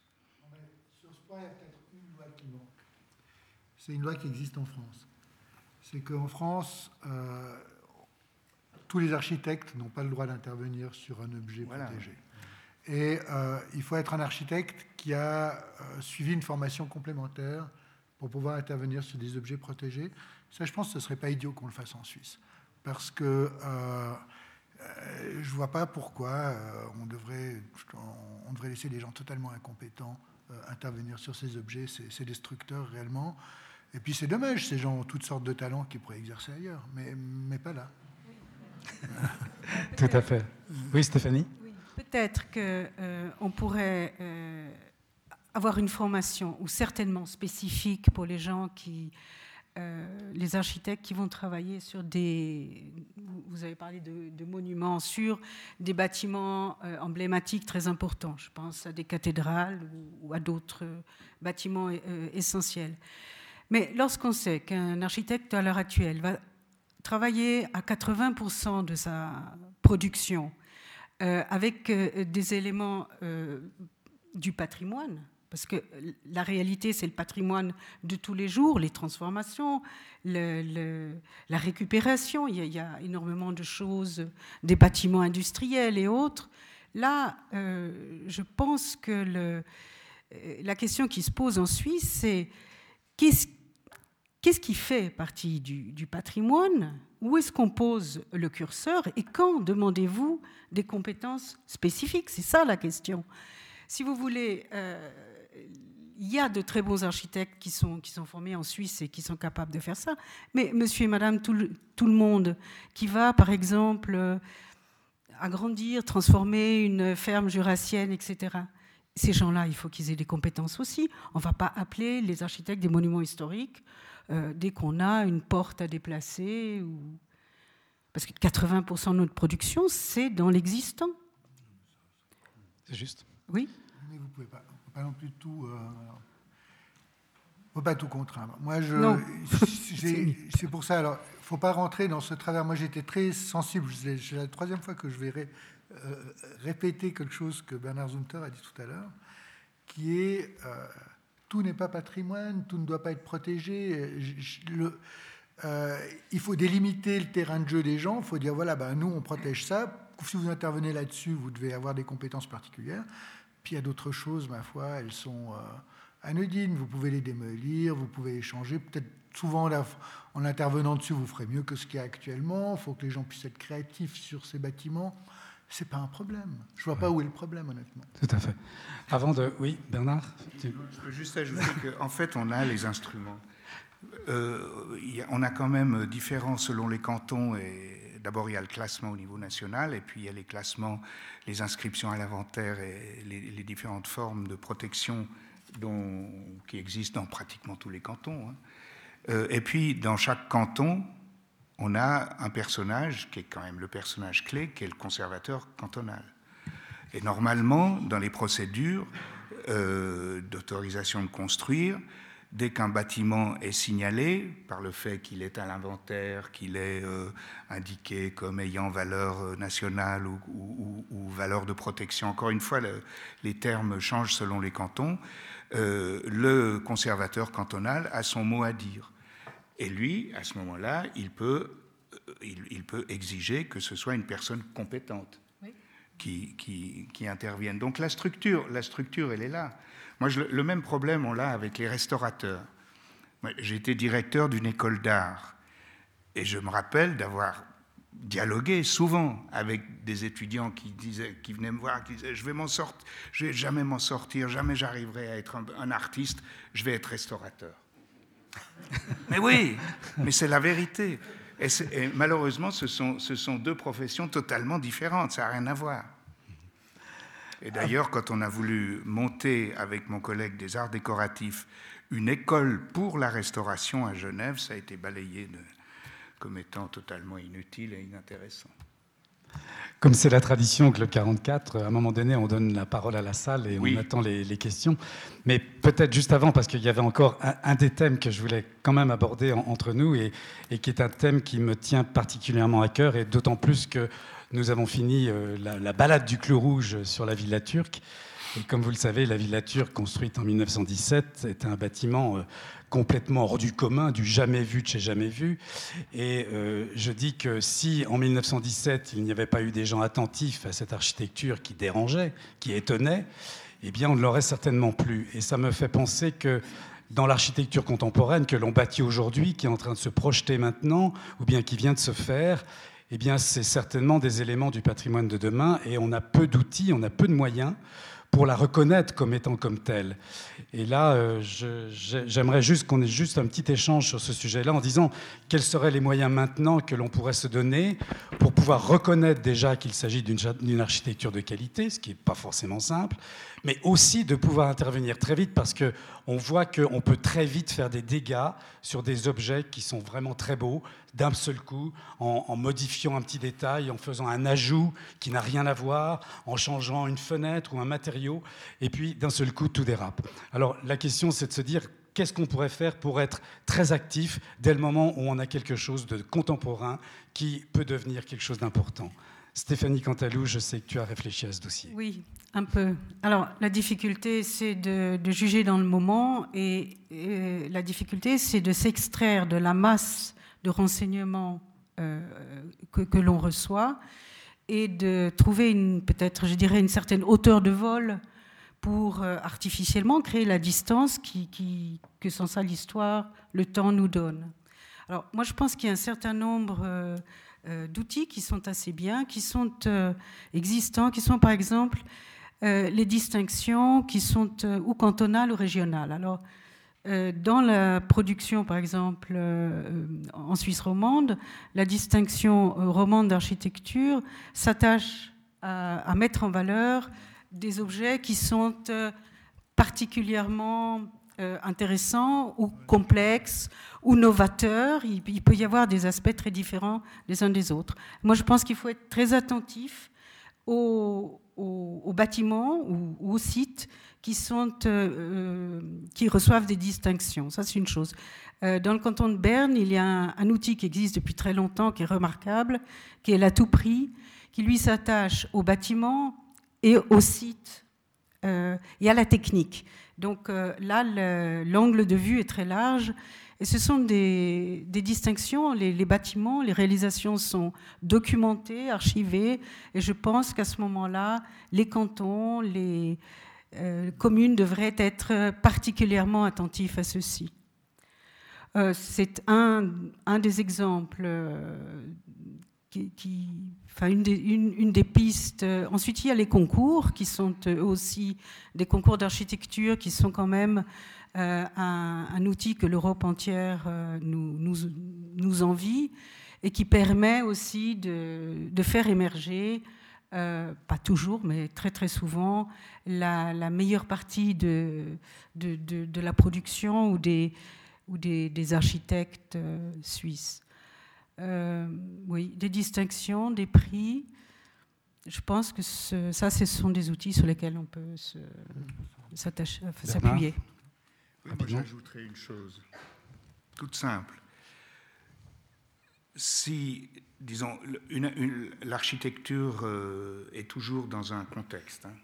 enfin intervient toujours dans un contexte. Euh, c'est quand on est quand même rarement euh, au milieu du désert, et si on est dans le désert, le contexte c'est le désert. Donc, je pense que si on a une architecture qui part de l'observation très attentive de quoi est fait le contexte, soit le bâtiment sur lequel on intervient, soit l'environnement général, euh, la structure urbaine, etc. Si tous ces éléments qui sont souvent extrêmement complexes et, fins sont pris en compte, on a de bonnes chances de faire une bonne architecture.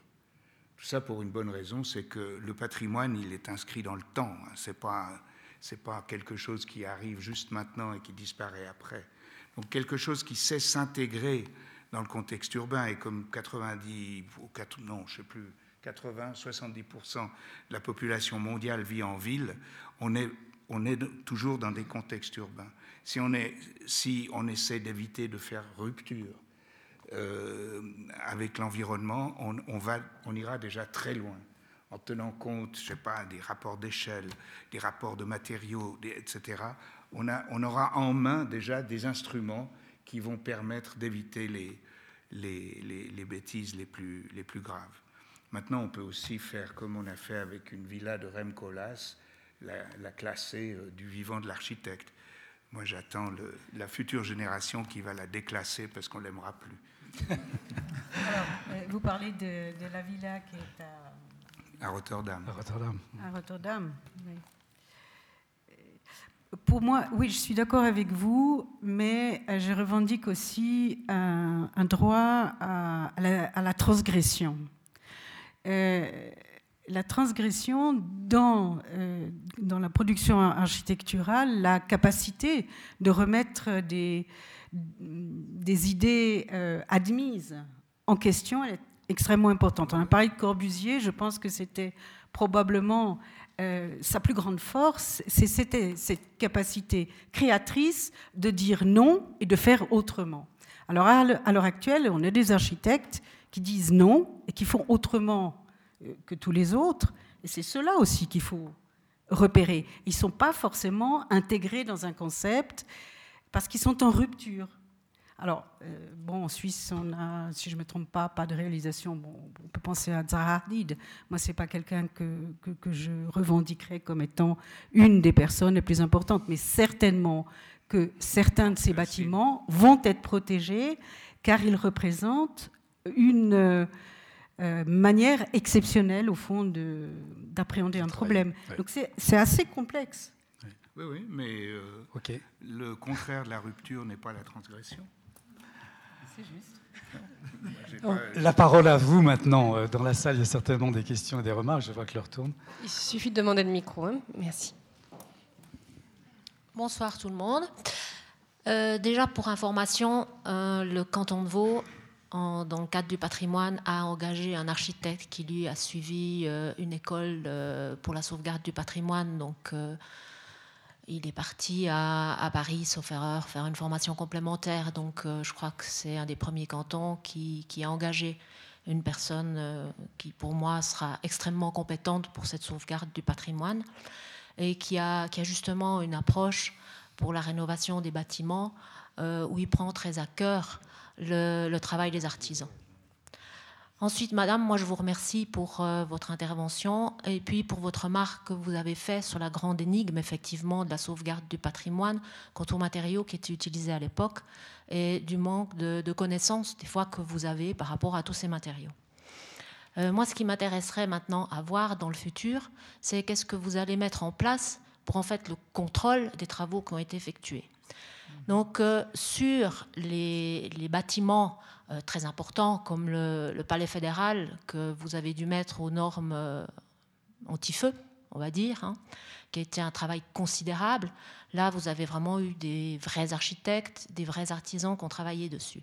Moi, ce qui me fait souci, c'est les bâtiments qui sont d'intérêt historique, mais pas assez conséquents, si vous voulez, pour qu'il y ait un vrai organe de contrôle derrière. Et il y a un peu des artisans qui travaillent là-dessus, qui font un peu tout et n'importe quoi. Et personnellement, ça me dérange et j'aimerais bien qu'il y ait quelque chose qui se mette en place, en fait, pour qu'il y ait une meilleure protection, pour pas qu'il y ait une détérioration euh, de ce type de bâtiments qui peut-être à futur vont devenir quand même des choses euh, peut-être intéressantes, mais qu'on a en partie détruites. Merci. Ça s'appelle une remarque de la table? Stéphanie? Pas très bien quoi. Oui, je ne sais pas quoi vous répondre. Je pense que ce que vous dites est, très intéressant. Oui. Non, moi j'ai fini. Vas-y, Jacques.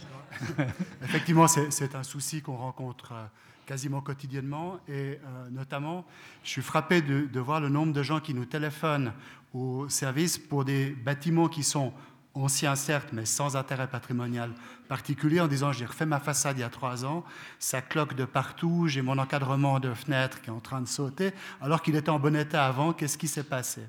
Et dans le 99,99% des cas, c'est effectivement un travail euh, faux, euh, fait en, un rebours du bon sens avec des produits ou des, totalement euh, inadaptés. On a euh, mis sur pied avec le CPMB, donc le Centre des métiers du bâtiment à Colombier, depuis 6-7 ans, je crois, un cours qui se donne chaque année pour promouvoir les, méthodes traditionnelles dans la maçonnerie. C'est évidemment pas pour les bâtiments du XXe siècle, mais pour les bâtiments plus anciens. Et moi, j'ai été très frappé je pensais qu'on en ferait deux, puis qu'ensuite ça s'arrêterait là. il y a une demande euh, chaque année d'une trentaine d'inscriptions. Et depuis euh, deux ans, on a euh, énormément d'architectes qui s'y inscrivent. Et quand on discute avec eux, ils me disent tous, mais tu sais, on en a marre d'être baladés sur les chantiers, que personne, qu'on nous dise non, non, mais c'est comme ça qu'on fait, puis on voit bien que ça ne fonctionne pas. Et donc, on, alors on a modifié un petit peu ces cours du coup pour, parce que ça ne sert à rien de faire pousser obligatoirement euh, pendant huit jours euh, une brouette à, un architecte. Il y a d'autres choses peut-être qu'il peut aussi apprendre euh, par ailleurs, alors que ça, leur fait beaucoup de bien, à nous aussi d'ailleurs.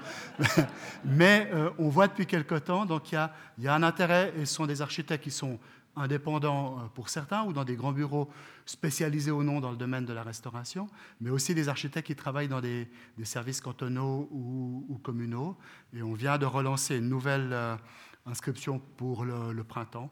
il y a déjà passablement d'inscriptions qui viennent de, ces milieux-là, plus uniquement euh, de, disons, de, gens qui étaient actifs dans la maçonnerie à proprement parler. En tout cas, nous, Club 44, enfin la fondation Club 44 a, été très heureuse de pouvoir compter sur de vraies, de vraies compétences pour la rénovation de sa façade que le canton a, a soutenu. J'en profite encore pour euh, remercier M. Bujard. Ça fait un plaisir. Béat Schwab euh, M. Zulto a évoqué les, milieux urbains, mais il ne faut pas oublier qu'il y a quand même des centaines euh, d'objets protégés hors zone à bâtir.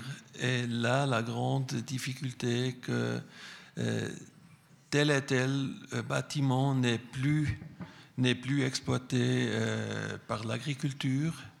Et si on aimerait protéger ou conserver euh, ces bâtiments, il faut, il faut trouver, si on est même d'accord assez rapidement en ce qui concerne la firmitas, elle avait nustas pour parler avec Vitruve, il faut trouver des solutions en ce qui concerne l'utilitas, l'utilité. Et ça, c'est, ça, c'est le grand challenge pour euh, les zones au, au. C'est un énorme problème, ça, vous avez raison. Oui, oui. Une autre question, Merci. Euh, je me suis parfois occupé d'objets qui, à mon sens, relèvent du patrimoine, même si c'était plutôt des imprimés. J'observais par exemple qu'un papier de chewing-gum sera très vite beaucoup plus rare qu'un incunable qu'à un siècle et demi d'ici dix ans, ou maintenant le papier de chewing-gum, on ne pourra plus mettre la main dessus, l'incunable, oui. Et puis, ça m'a toujours euh, fait penser au patrimoine en ce sens. Supposons les fermes de Châteloise. Mettons qu'il y en ait 500 en bon état maintenant dans le canton. Ça n'est pas un problème de patrimoine. Je pense que ça en devient un quand presque tout a disparu, et que c'est certainement une condition fondamentale de l'existence du patrimoine.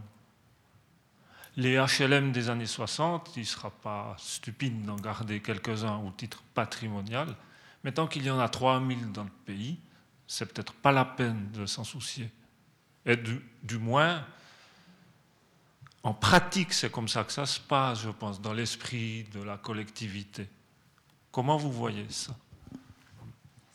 Je pense que c'est pour toi, Jacques, cette question. Pour moi, Alors, tout d'abord, pour le, patrimoine rural, c'est effectivement un souci. Euh, il y en a des, centaines, voire euh, plus de mille. On a fait un recensement euh, sur, l'ensemble du territoire cantonal il y a quelque temps, pour, il y a quelques années, pour, les, pour pouvoir les appliquer la loi fédérale sur l'aménagement du territoire, en particulier l'article 24D qui donne un certain nombre de possibilités de transformation aux bâtiments reconnus d'intérêt patrimonial. Puis ensuite, on a euh, poursuivi cette réflexion avec l'édition d'un ouvrage sur les, maisons rurales du canton de Neuchâtel. Alors, pourquoi? Parce qu'on s'était rendu compte que euh, ces fermes il n'y en avait pratiquement plus aucune en exploitation. Je ne dis pas celle qui, euh, euh, dans laquelle il y, a, deux logements euh, occupés par un agriculteur, mais celle où vous avez encore la grange utilisée, l'écurie utilisée pour autre chose qu'un qu il y en a pratiquement plus et chaque année, il y en a de, moins en moins. Et moi, j'étais assez persuadé que pour la génération suivante, la compréhension d'une ferme de Châtelaz pour un jeune sera à peu près aussi étrange que la compréhension d'une villa gallo-romaine.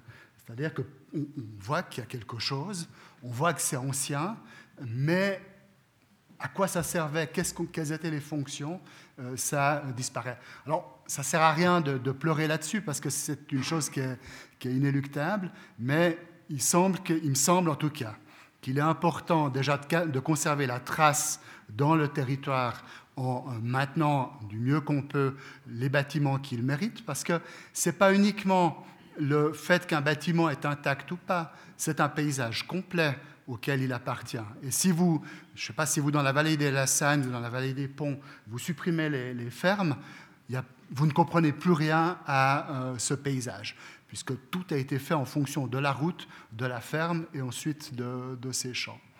Et euh, donc, comment est-ce qu'on peut faire? Ben, C'est en gardant matériellement, me semble-t-il, matériellement tout ce qui peut être euh, conservé euh, en, ferme. Ça veut dire qu'il faut leur retrouver des affectations, bien souvent, qui soient à la fois respectueuses de la substance, mais qui permettent aussi au bâtiment de, vivre. Et euh, ensuite, c'est de transmettre par d'autres moyens, alors j'espère pas sur papier euh, chewing gum, euh, un certain nombre d'éléments de, connaissances qui permettront dans 50 ans ou dans 100 ans, ou peut-être plus, de se dire, ah bah oui, c'est comme ça parce que ça servait à ça. Un petit peu le vadémécum que je suis archéologue de formation, on aimerait bien avoir quand on, on s'intéresse à un bâtiment, un bâtiment ancien. Puis pour, je terminerai peut-être juste avec les HLM. Alors effectivement, maintenant, ils nous entourent, mais ils font partie euh, de notre paysage. Je pense qu'il y a plus de gens euh, parmi nous dans cette salle qui sont nés dans des bâtiments euh, ou qui ont vécu dans des bâtiments des années 50, 60 ou 70 que dans des fermes du 18e. Et il faut donc trouver aussi le moyen de conserver ce qui est en, d'assurer la pérennité de ce qui est intéressant. On vient de, enfin, on, a fait quand c'était, l'automne, dernier et ce printemps, euh, on a profité d'une stagiaire architecte qui faisait un MAS, un, master d'études avancées en conservation du patrimoine aux universités de, Genève et, et, Lausanne, pour la mettre sur une sorte de recensement du patrimoine du XXe siècle. On a défini 280, euh, 300 euh, bâtiments qui nous paraissaient intéressants, exactement sur les bases qui venaient d'être évoquées, les concours, euh, les publications, les prix qui ont été abordés à différents moments, et aussi les bâtiments qui, par exemple, ont été publiés par la SIA tout de suite après leur construction comme étant des choses qui sortaient un peu de, de l'ordinaire. Est-ce que c'est ça suffit comme critère Je ne suis pas sûr, parce qu'il y a certainement des choses qui sont hors de cette focale, mais ça permet quand même de repérer un certain nombre de choses intéressantes, puis il faudra maintenant poursuivre cette démarche. C'est peut-être pas l'objet du débat, quand même, c'est tout de même l'objet du débat, hein, puisqu'on s'occupe euh, de la protection du patrimoine. La problématique des fermes, elle est réellement très complexe, parce qu'il euh, ne faut pas arriver dans une affaire euh, où on oppose euh, un patrimoine à l'autre. Elle est très complexe et elle est euh, au centre actuellement, je ne sais pas, de trois ou quatre motions qui sont déposées au Conseil des États et, au Conseil national. Le, le, problème, il est le suivant. Il est important de préserver un certain nombre de fermes. Dans le même temps, dès le moment où vous ne pouvez pas préserver l'affectation, cette préservation ne doit pas se faire au détriment d'un autre patrimoine qui est le paysage. Et si vous n'avez pas une réflexion qui est en lien très étroit avec l'aménagement du territoire, vous pouvez arriver à des catastrophes parce que euh, vous avez une très grande partie de ce qui est bâti en Suisse qui se trouve en zone agricole. Donc, c'est-à-dire dans un endroit où les seules constructions qu'on devrait y trouver, c'est uniquement des constructions qui sont directement utiles à l'agriculture. Si après vous prenez ces volumes, vous prenez euh, ces hangars, vous prenez ces étables, vous prenez ces fermes, puis vous dites que vous allez transformer tout cela en logement, bon, ça veut dire concrètement que vous devrez créer les routes d'accès, les entretenir, que vous devez créer euh, les distributions de fluides, euh, les, les, problèmes d'égout, les problèmes d'électricité, etc que vous devez créer les places de stationnement euh, et que vous arrivez à un aménagement du territoire qui va exactement à l'opposé de ce que l'on préconise, puisque actuellement on considère que l'aménagement du territoire c'est plutôt la densification, construire vers le centre, etc. Et là c'est exactement à l'inverse. Pour vouloir préserver tout ce qui se trouve en zone agricole, vous arrivez au pire des mitages euh, du territoire. Je veux dire, c'est euh, ce que l'initiative Weber a voulu éviter, puissance 10. Vous faites une véritable catastrophe. Et on est exactement à ce moment-là, puisque nous sommes maintenant dans la situation où, un, on voit considérablement diminuer le nombre d'exploitations agricoles, deux à trois disparaissent tous les jours du pays, donc euh, c'est énormément de volume qui arrive sur le marché dont on ne sait pas que faire. Et en plus, pour les exploitations agricoles qui existent toujours, on exploite de façon totalement différente. On n'a plus besoin d'étables, les machines, elles prennent plus de place, elles se mettent ailleurs, et donc on a des volumes qu'on doit désaffecter parce qu'ils ne servent plus à rien, et on a envie de construire des nouveaux volumes. Donc on est exactement au moment où on a une masse de volumes en zone agricole dont on ne sait pas que faire. bien sûr que certains de ces volumes, il faut les, il faut les protéger parce qu'ils sont importants, c'est des témoignages du passé, il faut que les gens sachent ce que c'était une ferme, bref, tout ce que l'on a entendu qui est parfaitement juste. Mais dans le même temps, si vous vous lancez dans une logique où vous voulez tous les protéger, et je vais plus loin, où vous voulez protéger la plupart d'entre eux, vous allez vous retrouver à quelque chose de totalement incohérent au niveau de l'aménagement du territoire. J'ajoute à cela que vous allez vous retrouver sur quelque chose de totalement incohérent culturellement. Parce que ces gens qui vont aller habiter et qui auront rénové à grands frais tous ces masos, euh, tous ces euh, Rustici, euh, toutes ces fermes, ben, ils ont dépensé énormément d'argent pour cela et ont exigé un petit peu de confort aussi en contrepartie. Donc, euh, pour parler un peu de loi, la zone agricole, au niveau de la législation fédérale, au niveau pour le bruit, c'est un degré de sensibilité 3, c'est-à-dire qu'on accepte beaucoup de bruit en zone agricole. Un paysan, il a le droit, à 2 heures du matin, d'aller avec son tracteur sur ses champs, parce qu'il y travaille et que si le lendemain il pleut, il faut qu'il puisse aller sur un terrain et qu'il ne soit pas détrempé. C'est son métier. Le type qui aura dépensé un million pour rénover la ferme, il n'aura pas envie qu'à 2 heures du matin, il y ait un bonhomme qui se balade avec un tracteur à côté de chez lui. Le type qui aura dépensé un million pour sa femme, il n'aura pas envie que le dimanche, il y ait un type qui vaille épandre du fumier autour de chez lui, etc. Il ne voudra pas qu'il y ait des coques, il ne voudrait pas qu'il y ait des cloches de vache, etc. Donc, ça veut dire concrètement que, au-delà du mitage du territoire, qui est calamiteux au point de vue de la protection du paysage, vous ajoutez aussi le fait qu'on se demande. tout devient zone bâtie. Il n'y a plus de zone agricole, il y a des contraintes euh, que vous créez, il y a une culture urbaine que vous installez en plein milieu de la zone agricole. C'est aussi problématique. Donc, euh, effectivement, il faut protéger euh, les volumes en zone agricole. Il faut surtout être attentif à ne pas faire n'importe quoi et à faire cela avec une réflexion très très coordonnée euh, avec celle que l'on peut avoir en matière d'aménagement du territoire. Autrement, ce que l'on fait, c'est que l'on ouvre la voie à la spéculation sur les volumes bâtis euh, en zone agricole. J'en parle de façon un peu vigoureuse parce que je suis confronté à cela depuis maintenant euh, trois ou quatre ans, toujours avec des propositions qui viennent d'élus de cantons alpins et derrière lesquelles il y a euh, est-ce que je défends les agriculteurs ou l'agriculture? Est-ce que je défends la possibilité pour un type qui a un bien quelque part de gagner de l'argent avec ça, dont il a assurément besoin? Ou est-ce que je défends encore la possibilité de pouvoir euh, cultiver dans ce pays dans des conditions euh, adéquates et, accessoirement, est-ce que je défends le paysage? Voilà. Donc, c'est vraiment l'objet de tout un débat, mais sachez que ce débat, il est sur la table actuellement et qui sera peut-être même sur la table prochainement avec des initiatives qui vont être lancées sur le plan fédéral euh, sur cette problématique parce qu'elle est euh, extrêmement chaude actuellement euh, au niveau fédéral. Voilà, je, regarde Marie-Thérèse, je crois que l'heure est, est, arrivée de, de clore.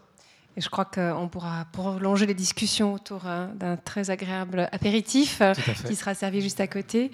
Et puis voilà, merci beaucoup à tous les intervenants. Merci à Denis Claire aussi. Je crois que les questions sont absolument fondamentales et on voit bien tout l'impact du patrimoine qui n'est pas cantonné euh, au monde culturel au sens strict du terme, mais avec toutes les répercussions sur euh, la vie sociale, la cohabitation, la cohérence et la gestion du territoire. Merci à toutes et à tous. Et puis on se retrouve tout à l'heure autour d'un verre. Merci. Merci beaucoup.